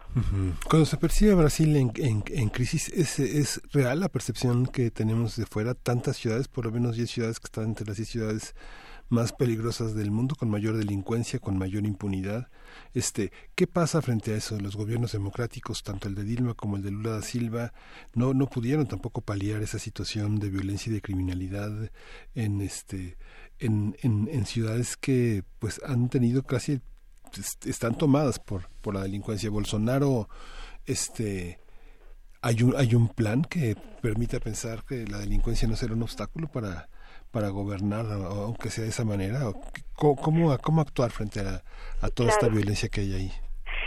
Eh, yo creo que yo creo que la cuestión de la violencia es un discurso que se está manejando por lo menos en dos sentidos, es decir, por un lado la creación real de violencia a partir de pues todas estas medidas que que de alguna manera pues no tuvieron un una eh, digamos una eh, presencia tan clara durante los gobiernos eh, eh, llamados progresistas, ¿no? Em, y en ese sentido, pues no hay una construcción clara, digamos, de una de, de, una modificación cultural, incluso, ¿no? En la percepción de cómo obtener las cosas, etcétera. Eh, y desde luego, pues el deterioro mm, eh, de, en cuanto a, por ejemplo, los salarios, el deterioro eh, laboral, el deterioro de las becas, eh, etcétera, pues esto también afecta en el sentido de la formación, pues de nuevas cuestiones delincuenciales, ¿no? Pero por otro lado, yo insistiría en que este discurso de la violencia es eso, es un discurso que se ha aprovechado, es decir, no, no, no quiere decir que no sea real la violencia en Brasil, desde luego, pero es un discurso que se ha aprovechado para generar precisamente incluso la propia campaña de Bolsonaro en el sentido de que la de que había una gran violencia que combatir, ¿no? Y esa violencia sería combatida precisamente con una fuerza, eh, con una mano mucho más dura que tendría que ver con una participación política eh, de las Fuerzas Armadas, por ejemplo, ¿no? Eh, y bueno, desde luego el despliegue de las policías, eh, etcétera.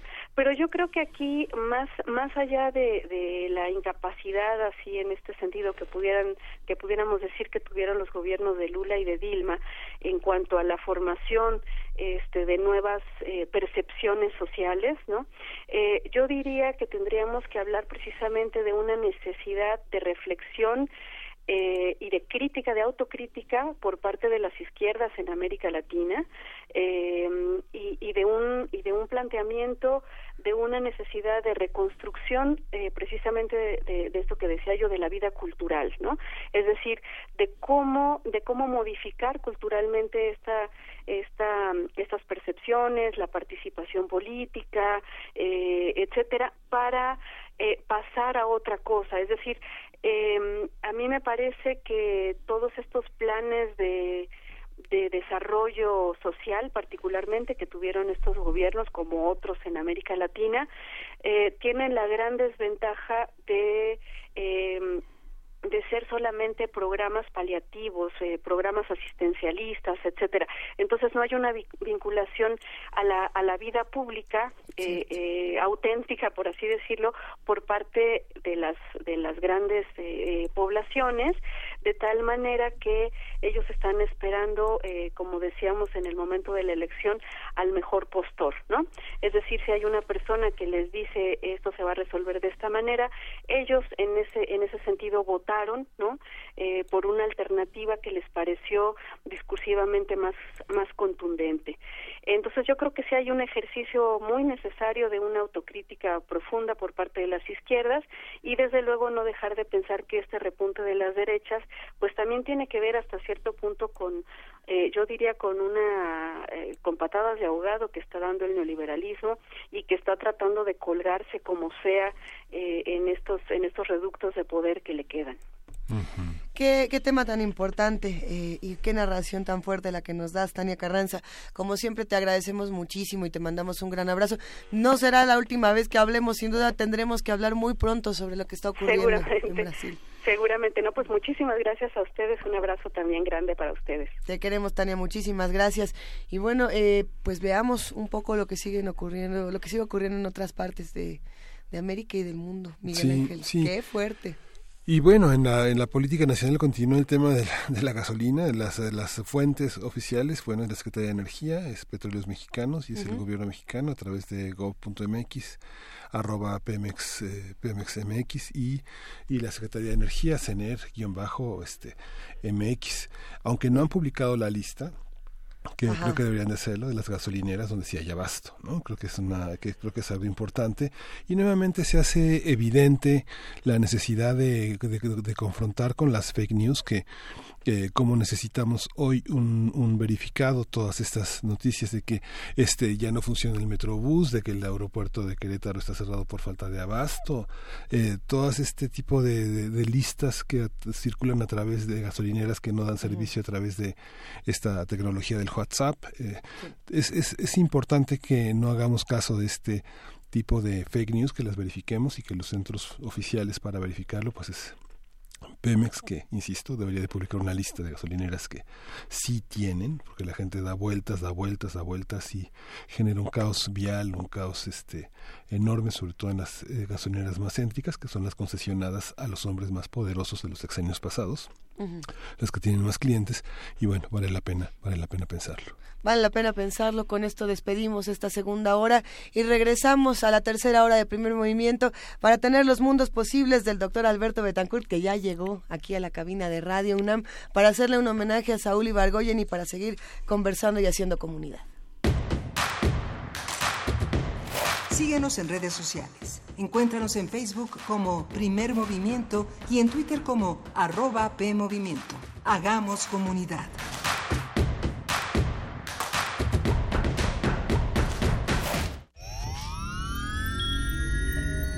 En alguna dimensión de este infinito número de universos existe un tren que conecta a Londres con Beijing.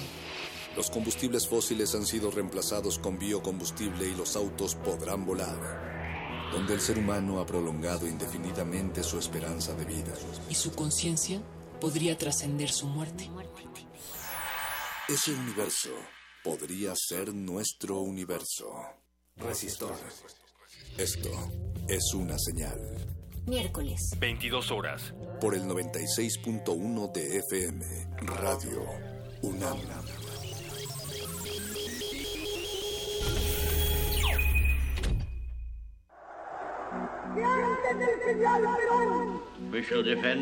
La voz lo dice todo.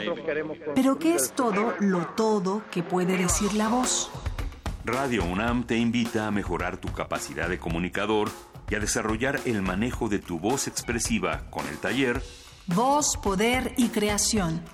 Curso teórico y práctico dirigido a todos los interesados en explorar su capacidad vocal mediante la lectura en voz alta. Imparte Alejandro Valdés Barrientos. Lunes y miércoles de febrero de las 18 a las 21 horas en las instalaciones de Radio UNAM, Adolfo Prieto 133, Colonia del Valle, cerca del Metrobús Amores. Informes e inscripciones al teléfono 56 23 32 72 o bien en www.radio.unam.mx. Radio UNAM, experiencia sonora. Dos, tres, ¡oh!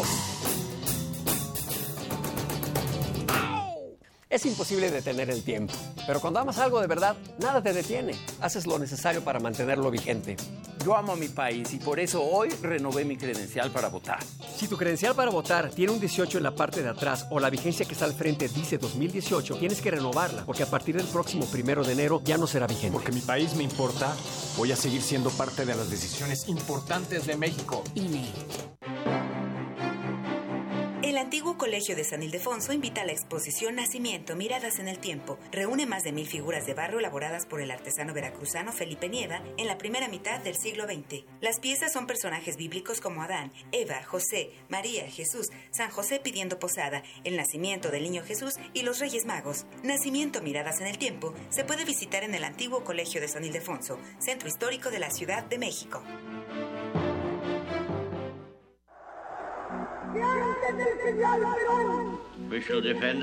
La voz lo dice todo. Pero ¿qué es todo lo todo que puede decir la voz? Radio UNAM te invita a mejorar tu capacidad de comunicador y a desarrollar el manejo de tu voz expresiva con el taller Voz, Poder y Creación. Curso teórico y práctico dirigido a todos los interesados en explorar su capacidad vocal mediante la lectura en voz alta. Imparte Alejandro Valdés Barrientos.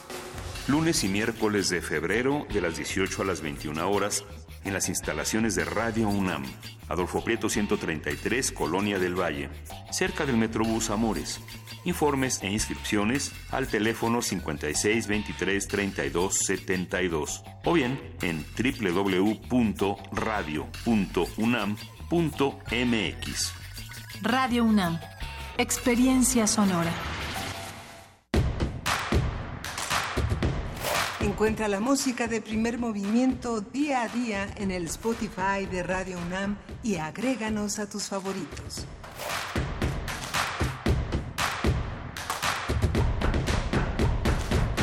Y en este momento son las 9 de la mañana con 4 minutos. En efecto, esta es la tercera hora de primer movimiento, Miguel Ángel. Luisa. ¿Qué pasó? Pues ha estado movido, muy interesante toda, toda la semana.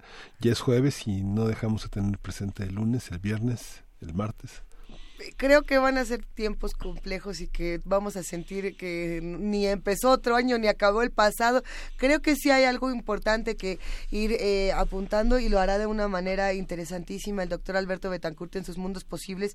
Eh, sí hay muchas reconfiguraciones en, en 2019, eh, porque está esta sensación como de, de que todo es tan vertiginoso y de que todo está tan apretado como si de pronto nos nos estuviéramos dando de jalones, pero vamos a ver qué pasa. Sí. Vamos a reorganizarlo. Y bueno, vamos a la poesía necesaria. Vámonos a la poesía necesaria porque tenemos justamente el homenaje a Saúl Ibargoyen. Primer movimiento. Hacemos comunidad. Es hora de poesía necesaria. Y llegó el momento, querido Miguel Ángel Quemain, de hacer este homenaje a, a Saúl Ibargoyen, que para muchos de nosotros eh, fue, ni siquiera puedo decir todavía fue, como que no lo tengo tan eh, no lo creo, ¿no? Aceptado, como tan interiorizado. Bueno, ayer falleció Saúl Ibargoyen, este poeta uruguayo, eh, mexicano, más que nada desde hace tantos años ya vivía en nuestro país. Gran maestro, como le decíamos al principio de esta transmisión, eh, con jóvenes, con no tan jóvenes, con quien fuera que se acercara a él para aprender un poco del oficio literario si no me equivoco, él fue maestro de la SOGEM. sí, fue maestro de la SOGEM y dio infinidad de talleres. Tantos talleres. En el país. Era un, amigo Jaime eh, Chayes Bonilla, un, periodista de Tijuana, este, colocaba, bueno, eso, eh, fue un visitante asiduo en Tijuana, Levardo Sarabia. Muchos, muchos escritores, poetas, eh, de todas partes del país eh, están pues conmovidos por esta noticia. Es, es, muy conmovedor ver a alguien que es querido tanto, ¿no? Y es y alguien tan modesto, tan sencillo. Tan modesto, a la vez tan generoso, tan amable con las personas a su alrededor, con los lectores, que a, a, veces no sé si les ha llegado a ocurrir a los que hacen comunidad con nosotros que no queremos conocer a nuestros escritores favoritos por temor a que eh, sean terribles personas. Eso suele ocurrir. O que, o que buscas conocerlo y lo conoces y dices, ching, mejor ni me lo hubieran presentado. Creo que ocurre todo lo contrario, ocurría todo lo contrario con Saúl Ibargoyen. Es un poeta de una voz eh, brillante, profunda, llena de sabiduría y bueno, pues eh, además un personaje encomiable y muy cariñoso y lo vamos a extrañar muchísimo. Así que vamos a leer un poema que pueden encontrar eh, los que disfruten esta lectura y los que a lo mejor todavía no lo conozcan, que sea este el momento en que se acerquen para inmortalizarlo. El, poema que cierra material de lectura de la UNAM eh, de Saúl Ibargoyen se llama Los pájaros y es un poema a mí me parece muy fuerte, muy triste. creo que Saúl Ibargoyen, decíamos al principio del programa, Miguel Ángel tenía eh, muchos temas, ¿no? Y, uno de ellos era el exilio, pero también como este tema de qué es la patria, dónde está, qué tenemos dentro, qué no. Y creo que los pájaros tienen un poco de eso, pero también de las otras inquietudes que, que tenía Saúl Ibargoyen. Así que cerraremos con este y después tenemos una sorpresa para que no se nos haga el el nudo, tenemos una sorpresa que es una suerte de rap, no rap. Eh, ahora se los, se los vamos a compartir porque está, está bastante, bastante divertido. Nos lo, nos lo han mandado, nos lo mandó Frida Saldívar, nuestra productora, que se puso a buscar rarezas de Saúl Ibargoyen. Es eh, del libro Gran Cambalache, poema fallido, o rap falso, o tango, fal o tango mm. fracasado. Eh, ahí, este, este, este, es este el poema que, que han adaptado, eh, lo sacamos del canal Alfonso de Uruguay, así se llama el canal del que, en, el que encontramos este, este video. Y bueno, eh, esperemos lo disfruten, también lo vamos a compartir en nuestras redes sociales, pero bueno, sin más preámbulo y homenaje, los dejamos con Los pájaros del eterno Saúl Ibargoyen. Ladran los pájaros en el aire clausurado, llegan los pájaros con sus plumas de gorrión o de gaviota, solamente pájaros arrastrando su vuelo detrás de gritos y chillidos que brotan del desorden. La mañana es una piel luminosa con agrios perfumes de basurales abiertos. Y este sol de ahora es todavía el mismo color del sol que tocamos ayer, rojo como lengua de pájaro, ocre como corazón de pájaro, amarillo como hígado de pájaro, blanco como silencio de pájaro, transparente como muerte de pájaro que muere en medio de su canto calcinado. Ladran los pájaros al entrar en la quietud del viento. Cada punto del cielo se cierra como una boca amarga y este dolor de brazos, de sopesadas vestimentas, de, invisibles zapatos, de ojos irrenunciables, de jugos cotidianos, permanece en nosotros largamente. Somos más que una rápida sombra, más que el calor de nuestros pies sobre la calle, pájaros tal vez de lo terrestre profundo, pájaros que viajan levantando en el pico un pedazo de hombre ensangrentado.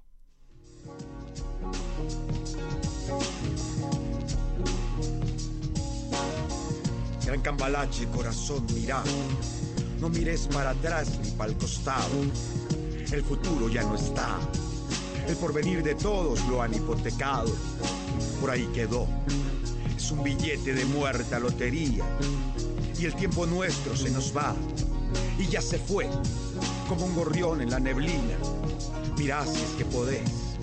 Mira de a poco cada vez porque los ojos no quieren ser más testigo fiel de la crueldad que el mal humano inventa. Gran cambalache, corazón, el de Lotremón, decíselo, contáselo, y aquí estaremos, pero a cantar eso sí, y eso que sí, y eso que no. No le aflojes a la garganta y el habré de cantar y de besar. No te lo borra ni la depresión, ni la religión, ni el ricachón, ni el militarón, ni la computación, ni el politicón, ni la televisión, ni la corrupción, ni la traición, ni el señor condón, ni ningún campeón de cualquier porquería. Gran cambalache, sí, tu perro corazón. Y dale sin ladrar, dale a cantar y a besar y a pelear y a sudar. Por tu amor, tu tango y tu comida. Gran cambalache, sí. ¿Y por qué no? Tu corazón, el corazón más total. Gran cambalache, sí. ¿Y por qué no? ¿Y por qué no? ¿Y por qué no?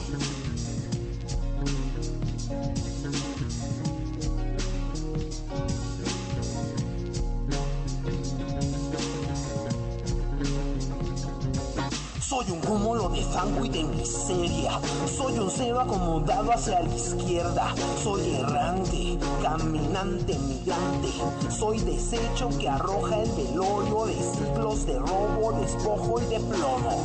Tú sales a conquistar nuevas tierras, compartiendo tu imperio, tu espada y tu cuerpo. Yo viajo bajo mi cielo estrellado estrellado. Y también bajo el sol que reseca los labios. Viajo en tren, en camión y en balsitas. Viajo en cajas como mercancía. Soy de Honduras y soy de Zimbabue. Soy de México, soy de Petate.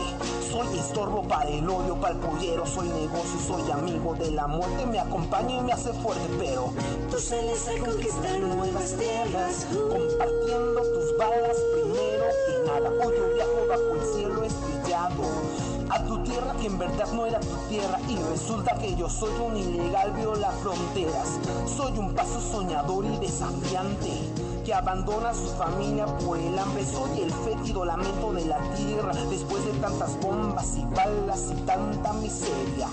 Tú sales a conquistar nuevas tierras, compartiendo después de las balas tu credo. Soy la huella que dibujan Pepe y Toño soy su esclavo ultra contemporáneo, soy sudor convertido en su tesoro.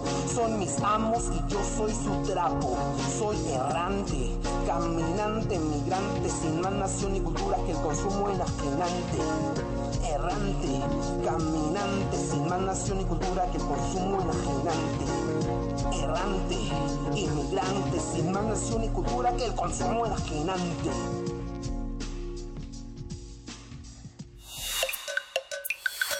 Primer movimiento. Hacemos comunidad. La mesa del día. Alberto Ancort, bienvenida al 2019. ¿Qué tal, Miguel Ángel? Luisa, muy buenos días, queridos amigos. Un saludo al equipo de producción de Primer Movimiento, un equipo guerrero. Aquí está siempre desde antes de las 7 de la mañana. Un feliz año para todos con Por supuesto, para nuestros amigos combustibles que trae Gerardo de tortas del tamaño de una pizza. Qué bueno. Dices combustibles y mira, ahorita va a empezar el Mad Max, o sea que aguanta, Miguel Ángel, aguanta. Queridísimo Alberto Betancourt, ¿cómo empezamos este 2019? Cuéntanos. Pues miren, yo les quería compartir un gusto que me dio la vida. Tuve oportunidad de ir a recibir el Año Nuevo en Jichú, Guanajuato, en la Sierra Gorda. Quizá algunos de nuestros amigos del auditorio han escuchado lo que ocurre ahí es una cosa realmente inaudita. Se organiza una topada mm. de Año Nuevo, ahora que muchos eh, miembros de la comunidad universitaria, muchos estudiantes seguramente están metidos en las batallas de rap, pues aquí tenemos una tradición de repentismo y de improvisación que tiene que ver con el guapango y que es fenomenal. Así que les quiero compartir un poquito de lo que vi porque ahí me gustaría instalar hoy nuestro observatorio de la gobernabilidad mundial y tratar, Luisa, de explicarnos eh, pues esta sensación eh, bien fundamentada de que todo pareciera indicar que la historia se aceleró, que vamos a un ritmo vertiginoso y eso intensifica el reto y la responsabilidad que tenemos cotidianamente de entender el mundo en que vivimos el día 31 de diciembre de 2018, a las 11.20 de la noche, dio inicio en Jichú, Guanajuato, una topada de guapango. La protagonizaron Guillermo Velázquez y los Leones de la Sierra de Jichú en contra del equipo de Héctor Quintana y su grupo de San Luis de la Paz. Ahí estaban en la Plaza del Pueblo los dos tarangos, estas plataformas que se construyen con madera para que se ubiquen cada uno de los grupos de Guapango. Y ahí ocurrió algo muy interesante. La topada comenzó pues prácticamente a las 11.20 de la noche y duró con esos dos grupos contestándose hasta las diez y media de la mañana del día primero de enero. Fue realmente una experiencia muy interesante porque ahí, durante toda la noche y las primeras horas del año, se discutió en versos acompañados de la vihuela, de la guitarra guapanguera, de los violines que decía mi amigo Guillermo Briseño cantaban como pajaritos. Ahí se discutieron temas muy importantes en esa comunidad campesina. Habría, por decir algo, dos mil parejas zapateando, escuchando los versos y reflexionando, y se discutieron temas tan importantes como las posibilidades, contradicciones e interpretaciones de la derrota del PRIAN-RD, la gesta popular electoral, la presidencia de Andrés Manuel López Obrador y la Cuarta Transformación. Eh, y bueno, los leones agradecieron el apoyo de los hichulenses radicados en Estados Unidos, quienes enviaron dinero para apoyar la tradición y como dijeron en uno de los versos de contestación, aunque enoje a Donald Trump, suena el mariachi en el freeway. Y me pareció extraordinario que en este contexto tan preocupante de un discurso presidencial en los Estados Unidos que cotidianamente está denostando a los mexicanos y construyendo un clima de linchamiento social, se haya realizado un acto de resistencia apoyado por los migrantes que viven en Estados Unidos. De tal manera que Hichu fue una de las muchas comunidades y regiones que existen en nuestro país, que aprovechó la fiesta para deliberar lo que está pasando en el mundo. Guillermo Velázquez envió un saludo de solidaridad a los pueblos de Siria, de Ucrania, de Gaza, y después estuvo retando todo el tiempo a Héctor Quintana a que le dijera lo que pensaba del gobierno de Andrés Manuel López Obrador, que según dijo el poeta serrano, no es tema sencillo. Y a mí me gustó mucho esta actitud porque pues me parece que es muy interesante y muy saludable que en nuestro país estemos discutiendo qué es lo que pasa, qué es lo que opinamos, qué cosas nos gustan, qué cosas no nos gustan. Y yo creo que así como en Jichú, Guanajuato, hubo muchos lugares en el país y yo quisiera desde luego saludar los ejercicios de reflexión colectiva que se realizaron en la realidad Chiapas, en Cherán, Michoacán, en la Sierra Norte de Puebla, en Huiricuta, y conste que estoy citando comunidades en resistencia que por cierto no piensan lo mismo, piensan cosas diferentes y a mí me parece muy saludable que exista esta efervescencia en el país a reserva de ir pues cada quien expresando su opinión de con cuál puede simpatizar más o menos, pero a mí me gusta que estemos en un país eh, en el que se está discutiendo lo que ocurre. Es que es una imaginación, digamos, eh, lo que pasa en Jishú, en Guanajuato, este, es que es la Huasteca, digamos, los leones de la sierra de Jishú, digamos, son hermanos de Mono Blanco, son los receptores de la tradición de Arcadio Hidalgo. Es todo un, todo un contexto que permite resistir a las fronteras eh, que no son falsas, tampoco son imaginarias de las de los de los estados de la República, ¿no? pero que hay regiones, como se ha aceptado ya en este país este multicultural, que sí definen gran parte de lo que pasa, ¿no? Sí, sí, los casos que citas, ¿no? Que, entiendo pertenecen más bien a la, digamos, al fandango jarocho, pero que son hermanos que son, eh, son hermanos gemelos en muy buena medida. Entiendo que Jichú es más bien Sierra Gorda, es contiguo a la Huasteca. Es contiguo en la Huasteca, pero, como, como, por, por, esta frontera, pues comparte muchas cosas y tiene un intercambio continuo y eventualmente la podemos considerar así aunque decían allá los trovadores que cada quien tiene su estilo y su manera de hacer guapango. Ellos lo que hacen, por ejemplo, es guapango arribeño. Yo les quisiera proponer que así, con esta actitud con la que en Jichú, Guanajuato, se recibió el año, nosotros también hagamos nuestro intento de reflexionar sobre lo que está pasando en el mundo. Y quisiera yo comenzar con la sombra de Herodes, que se proyecta en la Casa Blanca y el papel que ha decidido asumir Donald Trump eh, Melania y Donald Trump lloraron en el árbol de Navidad, pero la verdad es que Donald Trump mantiene el mundo en vilo. En los últimos años ha estado, en los últimos, en las últimas semanas, perdón, se ha vivido una crisis muy profunda en la presidencia de los Estados Unidos. Con este cierre parcial de, gobierno. Está en curso la investigación sobre el Russia Gate, la palabra impeachment, la posibilidad de un juicio político contra el presidente se escucha prácticamente en todos los medios de comunicación de los Estados Unidos.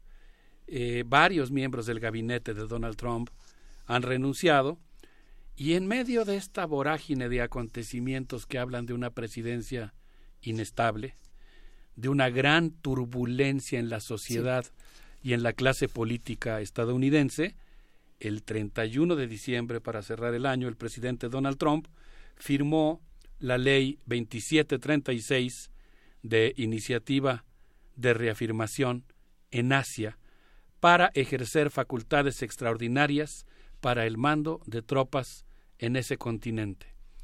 Una situación que a mí me preocupó mucho. No, no alcancé a hurgar o a zambullirme en profundidad en este tema, pero entiendo que está pidiendo algunas facultades extraordinarias como jefe de las Fuerzas Armadas que le permiten responder militarmente a alguna acción de emergencia eh, en el caso de algún conflicto con China. Y ahorita que hablemos de Xi Jinping, eh, hizo algo parecido. No quisiera, porque siempre aquí el chiste es hacer una reflexión sensata, moderada, no alarmista, pero me preocupó mucho que, que ambos jefes de Estado, tanto el presidente de Estados Unidos como el de China, adoptaron medidas similares eh, para finalizar el 2018 y comenzar el 2019. Lo que más me preocupa es que el discurso de Donald Trump convirtió el tema del muro en algo realmente obsesivo, que crea un clima de linchamiento en contra de los mexicanos y que desde el discurso presidencial está justificando la militarización de la frontera y construyendo el estereotipo que denosta a nuestros paisanos mexicanos y que se convierte en un peligro. Si de por sí siempre es eh, riesgoso y agresivo que alguien con las palabras esté dibujando el estereotipo de un grupo social como peligroso. E, eso, digamos, si, como está ocurriendo con el caso de Donald Trump, él plantea a los migrantes como peligrosos, como asesinos, como narcotraficantes, como una amenaza para la vida cotidiana de los estadounidenses, pues evidentemente eso, incluso si ocurriera en una reunión, en una casa, en una barbacoa, ¿no? Eh, mucho más si ocurre en una institución como es la presidencia de la República de los Estados Unidos, pues eh, genera un clima de linchamiento social extraordinariamente peligroso. Y a mí me preocupa mucho que este ha sido durante varias semanas el tema insistente con el que el presidente Donald Trump eh, pretende denostar a los mexicanos. El, el martes pasado, bueno, este martes, eh, presidente Donald Trump, el presidente de Estados Unidos, aparece en cadena nacional dando este mensaje, hablando de la gran urgencia que se tiene por la construcción del muro, la negativa de, los demócratas para realizarlo, la presión. Eh, quizá la pregunta sería, ¿A quién le estaba hablando Donald Trump en este, en este discurso del martes? ¿Le estaba hablando a, a los ciudadanos estadounidenses? ¿Le estaba hablando a los mexicanos, al gobierno mexicano, o le estaba hablando a los demócratas en una suerte de presión de o hacen lo que quiero o voy a dejar a todos sin comer, porque lo que está haciendo con detener, digamos, el, el gobierno es justamente pues, ahora el mes de enero a ver quién se los paga, ¿no? Y entonces empieza una presión eh, muy fuerte, pero a veces pareciera que el, tema migrante queda un poco... Eh, atrás de lo que realmente eh, estamos viendo. No lo sé, ¿tú, qué piensas? Es que queda atrás y queda el centro. Es raro. Queda, es queda el centro, porque yo estaba pensando, digo, guardando las diferencias que existen en una analogía como la que voy a hacer. Ajá. ¿Qué hubiera pasado si en un momento dado Adolfo Hitler hubiera tenido que someter a discusión en su gobierno o en su sociedad la construcción de los eh, centros de detención? ¿No? la, detención de los campos de concentración. Pues eh, estaríamos viviendo un acontecimiento histórico que va a tener consecuencias extraordinarias. No es el caso, afortunadamente, no estamos hablando de campos de concentración de exterminio, eso es un horror mayor, pero sí estamos hablando de un discurso oficial con consecuencias institucionales que está estigmatizando a los migrantes. Y esto provocó que el día 22 de diciembre, en un desacuerdo con la Cámara de Representantes, que ahora tiene mayoría demócrata, se llegara a un freno en la discusión del presupuesto y consecuentemente se paralizara parcialmente. El gobierno de Estados Unidos, Nancy Pelosi, dijo que la construcción del muro es inmoral. Pero esta política está teniendo consecuencias muy concretas. Por ejemplo, el día 6 de diciembre, la Guardia Fronteriza detuvo a la niña Jacqueline Caal, maya procedente de Guatemala. En cuanto fue detenida y iba con su papá, eh, empezó a presentar vómito, tuvo algunas convulsiones, fue separada de su papá y fue llevada inmediatamente a un hospital. Su papá fue conducido a un centro de detención y la niña lamentablemente murió dos días más tarde, una verdadera tragedia. Lo mismo ocurrió con el caso de un niño que fue detenido, Felipe Gómez, de origen chuca, hay muchos chuk en Chiapas, algunos procedentes de Guatemala, otros chapanecos. Eh, enviamos desde luego un abrazo muy fraternal a todos, a todo el pueblo chuk, a ambos lados de la frontera y a los que viven en Estados Unidos. Felipe Gómez y su padre fueron detenidos, procedentes también de una comunidad guatemalteca, y el día 24 de diciembre, el día de la Navidad, el niño de ocho años falleció tras presentar fiebre mientras estaba detenido por la, por la patrulla fronteriza. Pero quizá lo que es más preocupante es que en ese momento Donald Trump declaró los niños estaban muy enfermos antes de ser entregados a la ah, patrulla fronteriza. El padre de la niña no le había dado agua durante días. Posteriormente, de acuerdo a los testimonios del padre, se comprobó que esto no era cierto, que la niña había recibido agua, alimentos, cuidados y se encontraba en buen estado de salud, independientemente del peritaje que está actualmente en curso y que ameritó incluso la presencia de Kristen Nielsen, la secretaria de Seguridad Interior de los Estados Unidos, para averiguar lo ocurrido, pero independientemente del resultado, pues las declaraciones del presidente Trump muestran una inhumanidad verdaderamente pasmosa, extraordinaria, injustificable. Eh, es una actitud de desprecio hacia los más elementales valores humanistas que realmente creo que nos debe preocupar y que justifican el hecho de que, de acuerdo a la revista Mother Jones, Alejandra Octasio Cortés declaró en el programa 60 Minutos de CBS que Trump habla el lenguaje histórico del supremacismo, es racista, defendió a los, a los neonazis que asesinaron a una mujer afroamericana en Charlottesville y día y noche crea un clima de linchamiento contra los migrantes que buscan refugio en nuestras fronteras. Eh, de tal manera que, bueno, lamentablemente, pues así comenzamos el año en Estados Unidos con un saldo de 140 mil migrantes detenidos y deportados, que es el doble a lo que se había obtenido el año anterior. Bueno, con este inicio eh, de 2019 tan fuerte, esto que nos estás contando, Alberto, eh, también creo que sería interesante analizar qué es lo que está pasando dentro de nuestro país con ese tema, si ha cambiado algo eh, en términos del trato a los migrantes que, que cruzan nuestro país desde Centroamérica, los mismos migrantes mexicanos que quieren ir a, llegar a los Estados Unidos. Justamente creo que fue el lunes o el martes que estuvimos hablando con los amigos del COLEF. Estuvimos discutiendo este tema. No sé tú si sientes que cambió algo en este en esta transición, si sientes que el trato a los migrantes en nuestro país hace un contraste con esta historia tan brutal que nos estás contando del presidente Donald Trump. Yo siento que ha habido un cambio importante en varios temas. En primer lugar, el enfoque ya no es el de la militarización. Eh, hubo una negociación con Estados Unidos importante para que el dinero que se destinaba a la militarización se destinara ahora al desarrollo. Y creo que desde el discurso presidencial sé que estamos muy acostumbrados a políticos que hacen lo contrario de lo que dicen y consecuentemente nos hemos acostumbrado a una permanente devaluación de las palabras. Pero las palabras tienen su peso, tienen su contenido ético y tienen sus consecuencias ontológicas y yo creo que pues el discurso presidencial en la actualidad es de respeto a los migrantes, de énfasis en el respeto a los derechos humanos.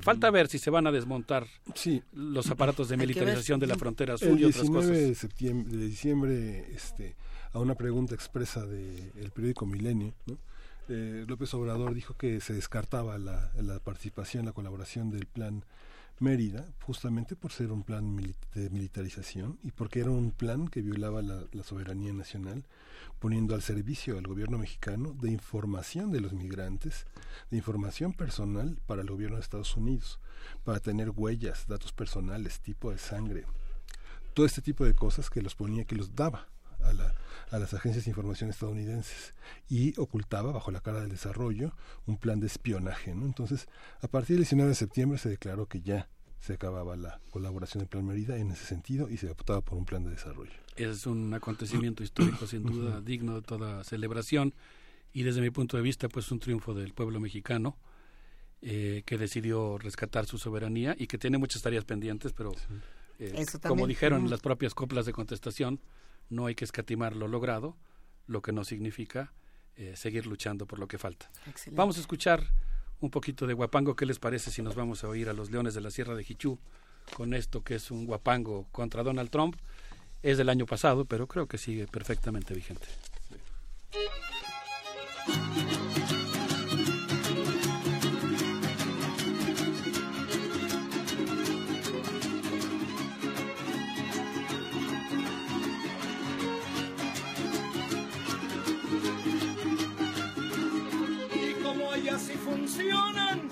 Los contrapesos legales manganas y sus piales ningún aplauso detonan, por doquier se le cuestionan. Sus propósitos malevos y ni berrinches ni cebos, nada de eso lo ha valido y el Congreso lo ha tenido agarrado de los dedos.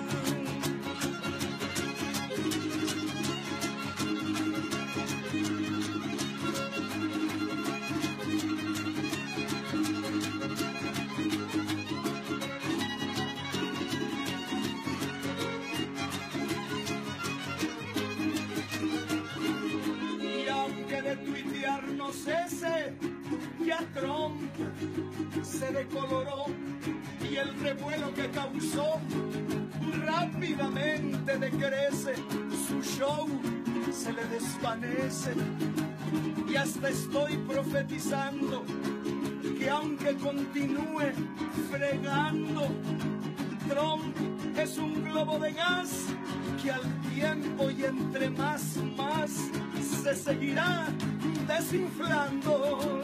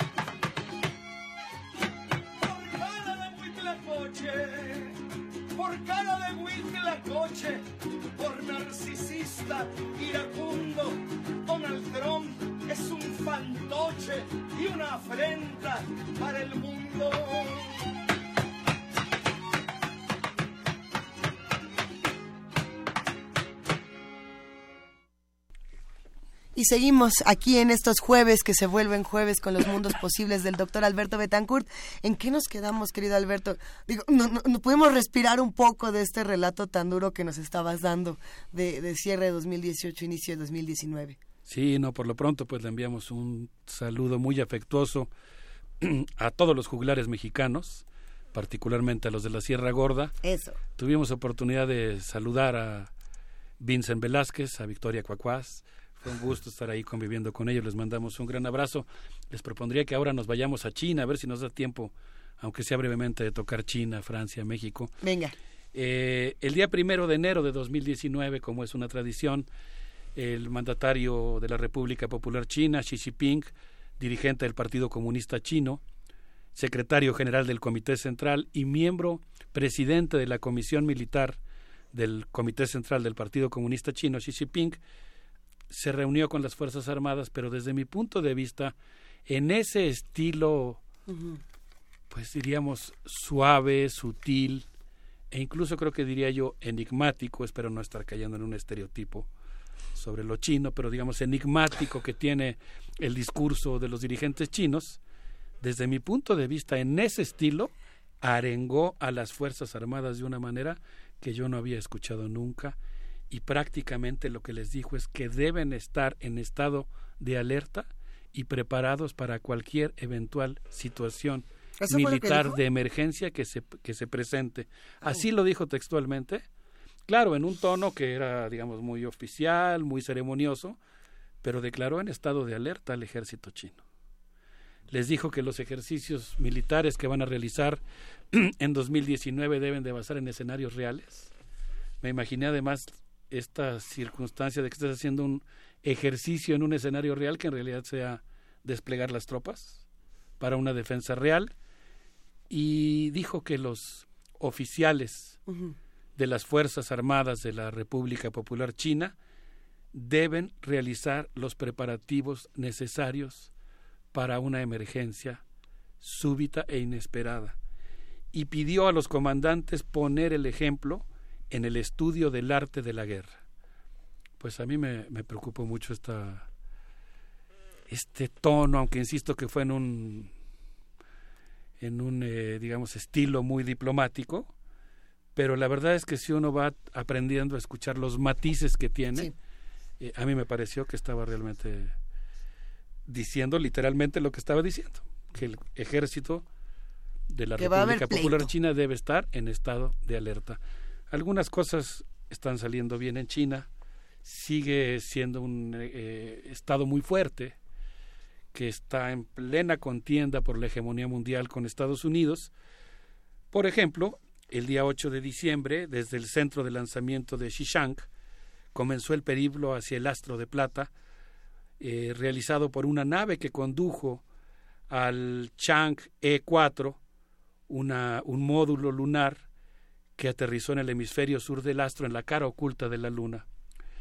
Y el día 3 de enero, los medios de comunicación chinos señalaron en un mapa lunar la cuenca de Aktken, donde el cohete Larga Marcha 4 posibilitó la posibilidad de que la nave Chang E4 se posara en la superficie lunar y realizar un experimento realmente interesante que consistió en colocar las semillas de algunas plantas y huevos de gusanos de seda para empezar por primera vez en la historia de la exploración lunar la construcción de un ecosistema artificial en la luna.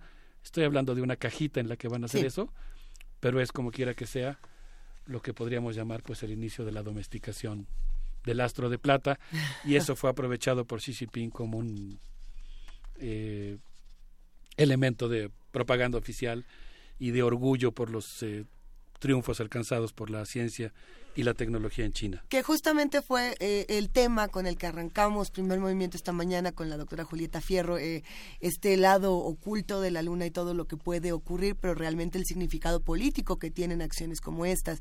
y, bueno, es, es, interesante lo que ocurre con China, porque en algún momento, querido Alberto Betancourt, esta reconfiguración política tenía otros elementos, ¿no? Estaba por ahí eh, Corea del Norte, estaba Corea del Sur, estaba Rusia, estaba Estados Unidos, estaba China y estaba Japón, y como que de pronto Japón se fue a su asunto, Rusia se fue al tema con Medio Oriente, las Coreas se hicieron amigas por ahora y nomás se quedaron estos dos, Estados Unidos y China, y a ver cómo, ya cómo les toca, porque sí se antoja como un problema bastante fuerte. Sí, Vladimir Putin también pronunció un discurso bastante beligerante, por eso sí me siento preocupado por la el incremento de las tensiones interimperialistas y cómo estas fricciones están implicando que el cambio en las fuerzas económicas en el mundo esté provocando un reajuste en el poder político que no sabemos si se va a resolver por la vía de la negociación por la vía de las escaramuzas locales o pudiera eventualmente, desde luego esperemos que no,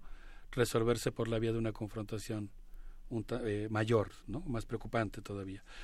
Pues casi se nos acabó el tiempo. Quisiera tocar, aunque fuera brevemente, iniciar, porque lo haremos en la próxima sesión, el caso de Francia.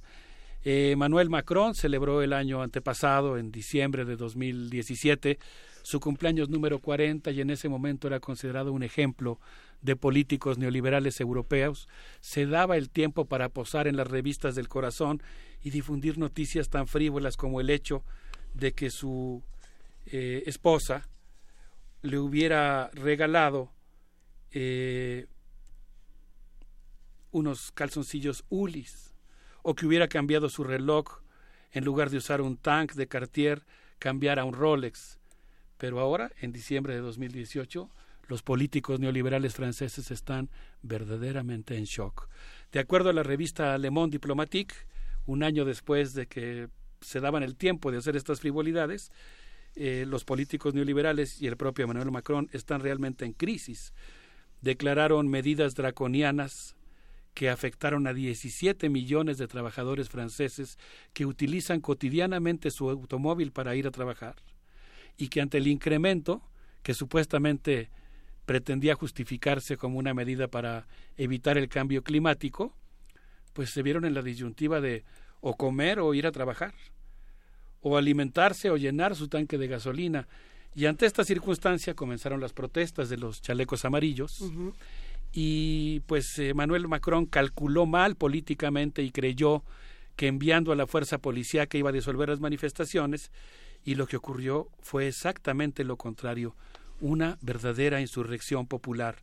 De acuerdo a Le Monde Diplomatique en español, la participación masiva de los trabajadores, los jóvenes y sobre todo las mujeres desafió y derrotó a la política neoliberal, cuestionó el sentido común, puso en entredicho la gentrificación de Europa, eh, derrotó y desafió a la policía, eh, además eh, frenó momentáneamente la derechización de Francia. ¿Se acuerdan ustedes que en las elecciones anteriores Le Pen había crecido mucho y pretendía capitalizar el descontento popular? Pues el movimiento de los chalecos amarillos, los estudiantes de secundaria y las mujeres de Francia le puso un freno momentáneo a esa derechización, obligó al gobierno a recular. Eh, para Serge, Serge Halini, uno de los periodistas de Le Monde Diplomatique, Ah, Miguel Ángel me asombra porque conoce a todos. Se la sabe de todas, todas. escribió, que, escribió que está en Le Monde ahora porque él escribió Chandegard sobre perros, perros guardianes, sobre los periodistas chayoteros en Francia, el, origen democristiano y, y, de derecha de los periódicos franceses, que fue un escándalo, que lo editó Pierre Bourdieu. Sí. Eh, él, Serge Halin, eh, abrió la discusión, dijo que el movimiento abrió la discusión sobre la fiscalidad, el salario, la movilidad, el medio ambiente, la educación, eh, la democracia y cuestionó el modelo de la Europa neoliberal. Lo que podríamos decir, Luis, sabes que tú y yo y todos aquí en el auditorio y en el mundo estamos tratando de desentrañar lo que pasa, de informarnos más, de, de, entender qué es lo que está ocurriendo en Francia, cuál es su magnitud. Por lo pronto, pues a mí me gusta esta aproximación de Le Monde Diplomatique que dice que está emergiendo un nuevo sujeto político formado por actores de múltiples estratos sociales, que agarró a la, a la clase política con la guardia baja. Se trata de sectores que han sido considerados tradicionalmente poco politizados. Macron incluso se dio el lujo de decir que se habían eh, indignado porque no se daban cuenta de la importancia del cambio de la lucha contra el cambio climático. Eh, su mensaje de año nuevo mantuvo todavía un cierto dejo de insolencia en ese sentido, pero la verdad es que este movimiento de los olvidados por la clase política está planteando transformaciones realmente importantes y yo podría decir que se trata de algo así como una especie de nuevo sindicalismo social, no el sindicalismo oficial, y es algo impresionante porque la clase política no sabe cómo controlarlo porque el propio neoliberalismo ha desmontado los canales y las organizaciones que servían como mediadoras, los partidos de izquierda que participan en el Parlamento y los sindicatos oficiales que ahora no tienen nada que hacer y están completos, bueno, o tienen mucho que hacer, pero, que por el momento están desbordados. Es que eso que dices es muy interesante, Alberto, porque bueno, son las prestaciones sociales, ¿no? Que, que digamos que, se, que defiende una ciudadanía europea, ¿no? Que, que, que, finalmente sí se opone a que son conquistas que, que vienen desde el final de la guerra, ¿no? Que han sido así desde comer papas y lechugas y terminar este en un estado de bienestar en el que no es totalmente en el que hay muchas libertades que pueden perderse y que se defienden de una manera en la que el bienestar social y la libertad pues hacen una ecuación en la que permite que la gente salga a la calle a manifestarse de una manera tan un intelectual francés, Laurent Bonelli, justamente se pregunta, él lo hace incluso eh,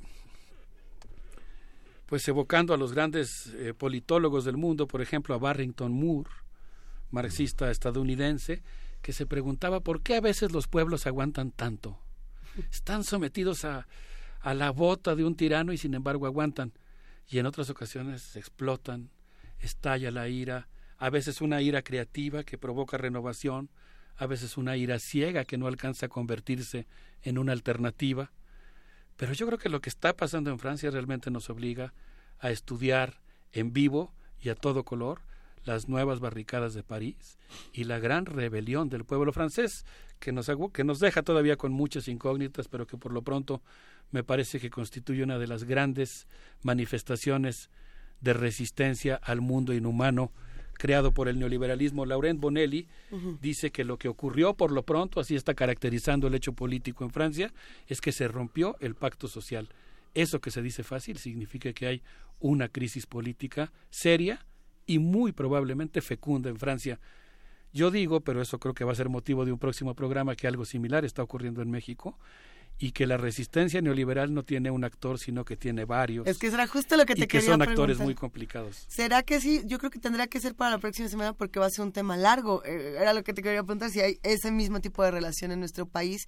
Eh, hace unos meses, eh, yo me atrevería a decir que hace un par de años, en los mismos mundos posibles, preguntábamos por qué las manifestaciones, los movimientos sociales en México fallaban y había este el tema de si el gobierno no escucha a la sociedad, eh, por más que salgas a marchar, si no hay una respuesta, se queda ahí. ¿no? Eh, lo, conversamos varias veces. ¿Cuál es la diferencia entonces con los, con los chalecos amarillos?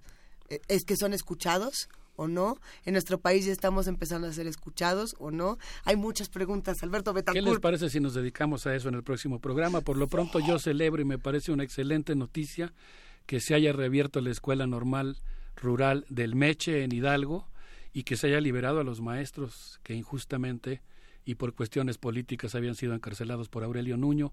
Creo que sin duda son acontecimientos históricos dignos de toda celebración, igual que el hecho de que México se haya retirado del Grupo de Lima, pero creo que también ameritamos una reflexión sobre lo que ocurrió en la realidad Chiapas el primero de enero, todas las críticas que se hicieron al gobierno y reconocer que en esta nueva época histórica de México la discusión no solamente va a ser muy saludable, sino muy necesaria, y creo que vale la pena pensar todo lo que tenemos que celebrar, aquilatar como triunfo popular, lo que tenemos que cuidar y lo que tenemos que cuestionar y evitar que se descomponga. Entre todos y tomando en cuenta experiencias, yo empezaba el programa citando el caso de, de Guanajuato y ese observatorio popular que se instauró ahí. Yo pienso que en realidad eh, nosotros tenemos que recuperar esta idea de que hay muchas regiones con diferentes apreciaciones de lo que está pasando en el país y si les parece bien, a eso podríamos dedicar el próximo Mundos Posibles. Ay, con todo gusto, querido Alberto Betancourt, muchísimas gracias. Nos escuchamos el próximo jueves. Nos escuchamos el próximo jueves, pero si les parece bien, nos despedimos con algo de gusto. Cultivamos el gusto y la tradición. Para seguir celebrando. Y nos despedimos con el trío Perseverancia que estuvo presente en Jichú, Guanajuato, como un saludo de la región huasteca a la Sierra Gorda. Gracias, querido Alberto.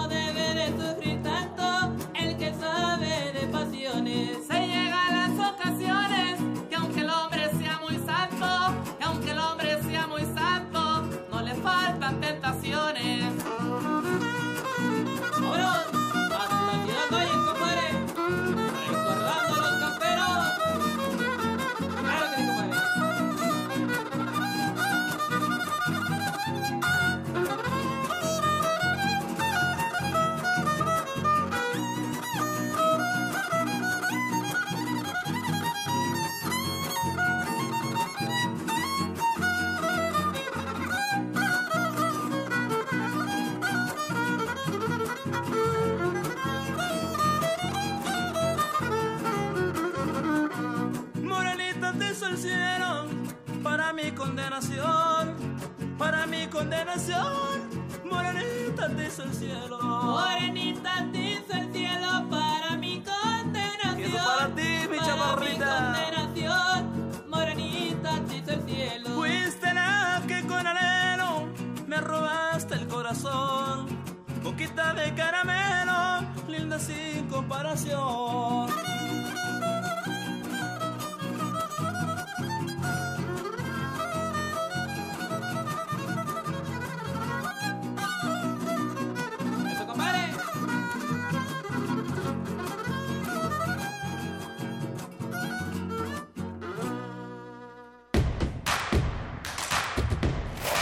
Encuentra la música de primer movimiento día a día en el Spotify de Radio UNAM y agréganos a tus favoritos.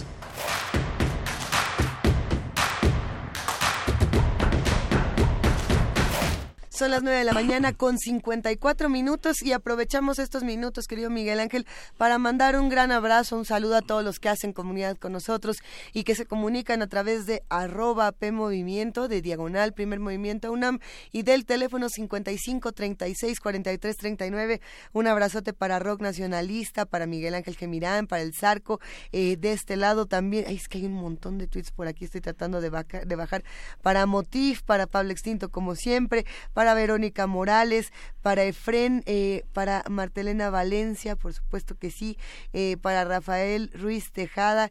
Gracias a Mujer del Mar también, a todos los que nos están escribiendo, eh, a todos los que han disfrutado estas conversaciones y que también les ponen en duda que, o sea, como lo decía Alberto Betancourt, Miguel Ángel, qué saludable es no estar de acuerdo y poderlo eh, conversar. De Sí. manera respetuosa, pero poderlo conversar. Sí, justamente. Y bueno, yo no quiero, eh, me, me conmueve tu pasión por, por Sarrio Ibargoyen y por la poesía y por la literatura, Luis. Y este, esta cuestión de Ibargoyen eh, mexicano es interesante porque fíjate que el lunes em- empieza eh, 17 estudios, y el Instituto de Estudios Críticos empieza un coloquio en el que le van a dar un doctorado a Mario Bellatín y a Rafael Kovadov, que empieza con el tema de los exilios, los, los exilios y las escrituras que dan origen a este tema del lunes 14 al miércoles 16 de enero en el Colegio de las Vizcaínas, en el Colegio de San Ignacio de Loyola, y luego van a terminar este trabajando en otros escenarios, que es del jueves al sábado en, en el Centro Cultural de España. Es interesante porque justamente este, este gran maestro, este gran escritor Kojanov, argentino, ha trabajado sobre el tema de los jubilados, el de, de la discapacidad, la cuarta etapa de la vida, y el nuevo rol de los jubilados. Va a ser muy interesante escuchar toda esta serie de mesas alrededor de esta parte de la vida que no se toma tan en cuenta y que justamente en esta en esta discusión con el nuevo gobierno y con las políticas anteriores cobra un significado enorme y sobre todo también el tema de los exilios muchos de nuestros exiliados como tú bien lo señalabas temprano pues son españoles eh, argentinos uruguayos Uruguayos. chilenos grandes maestros que pues están yendo por por la por la cascada de la vida es inevitable no ¿Dónde y cuándo? ¿Cómo? En la- el colegio más. de las Vizcaínas del, mier del lunes al miércoles to- todo el día discutiendo el tema Mario Luis Fuentes va a defender una tesis doctoral sobre Buenísimo. sobre sobre sobre este tema y bueno, es muy interesante ver la, la discusión, lo que enfrenta eh, Mario Luis Fuentes, que ha dirigido varios temas de estadística en México, son las muertes que no deben ser, una mirada crítica de las condiciones de vida del nacimiento a la muerte en México. Es una tesis muy interesante que de- de este tiene como sinodal a Guillermo Pereira, Antonio Hernández y a Benjamín Mayer. Y bueno, va a ser una discusión interesante sobre el sentido de las muertes que todos Uy. los días vemos en los periódicos, en las esquinas, en los noticieros, pero es una reflexión interesante, académica. ¿En qué página, en qué página podemos consultar más información? 17.edu.mx. Ahí queda esta recomendación que sin duda atenderemos. Y bueno, el programa está llegando a su fin, querido Miguel Ángel Quemain. Ha sido un gusto y queremos agradecer a todos los que hacen comunidad con nosotros, que nos escriben, que se comunican y que nos ayudan a construir este programa. Y por supuesto al equipo guerrero que se encarga de, de hacer primer movimiento. Mira, ya, Sí. una manita. Gracias, Sí. clan. A las 12 sí. del día, Lidia Cacho va a ser, se- el gobierno mexicano le va a pedir una disculpa por... Hoy a las 12. Hoy a las 12 en la Secretaría de Gobernación le van a pedir una disculpa por todos los agravios cometidos en contra de su persona y del periodismo que ejerció, ¿no? Merecido. Merecido. Merecido. Todas mis palabras me las guardo para las 12. De verdad. A las 12 ya diremos todo lo que nos hemos guardado muchos y que nos urge eh, comenzar a decir. Eh, abrazote a Lidia Cacho. Inmenso gigantesco. Gracias a los que hacen comunidad con nosotros. Gracias equipo de Primer Movimiento. Gracias Miguel Ángel Quemay. Nos escuchamos mañana y nos vamos a despedir con música. Con música. Vamos a escuchar de vamos a escuchar de 778 Chile. Y bueno, esto fue el primer movimiento. El mundo desde la universidad.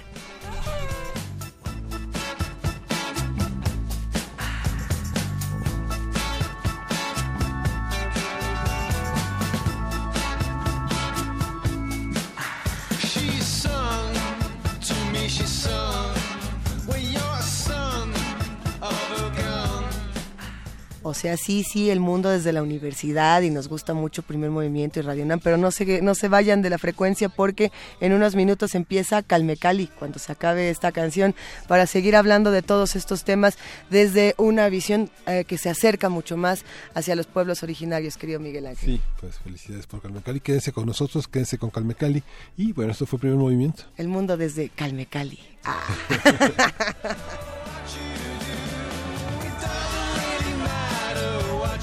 Ah.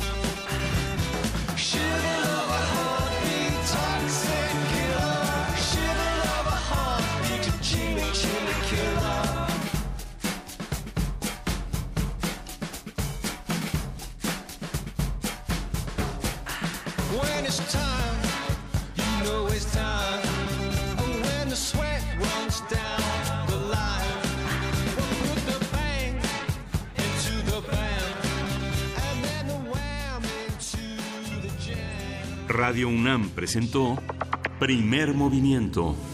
El mundo desde la universidad.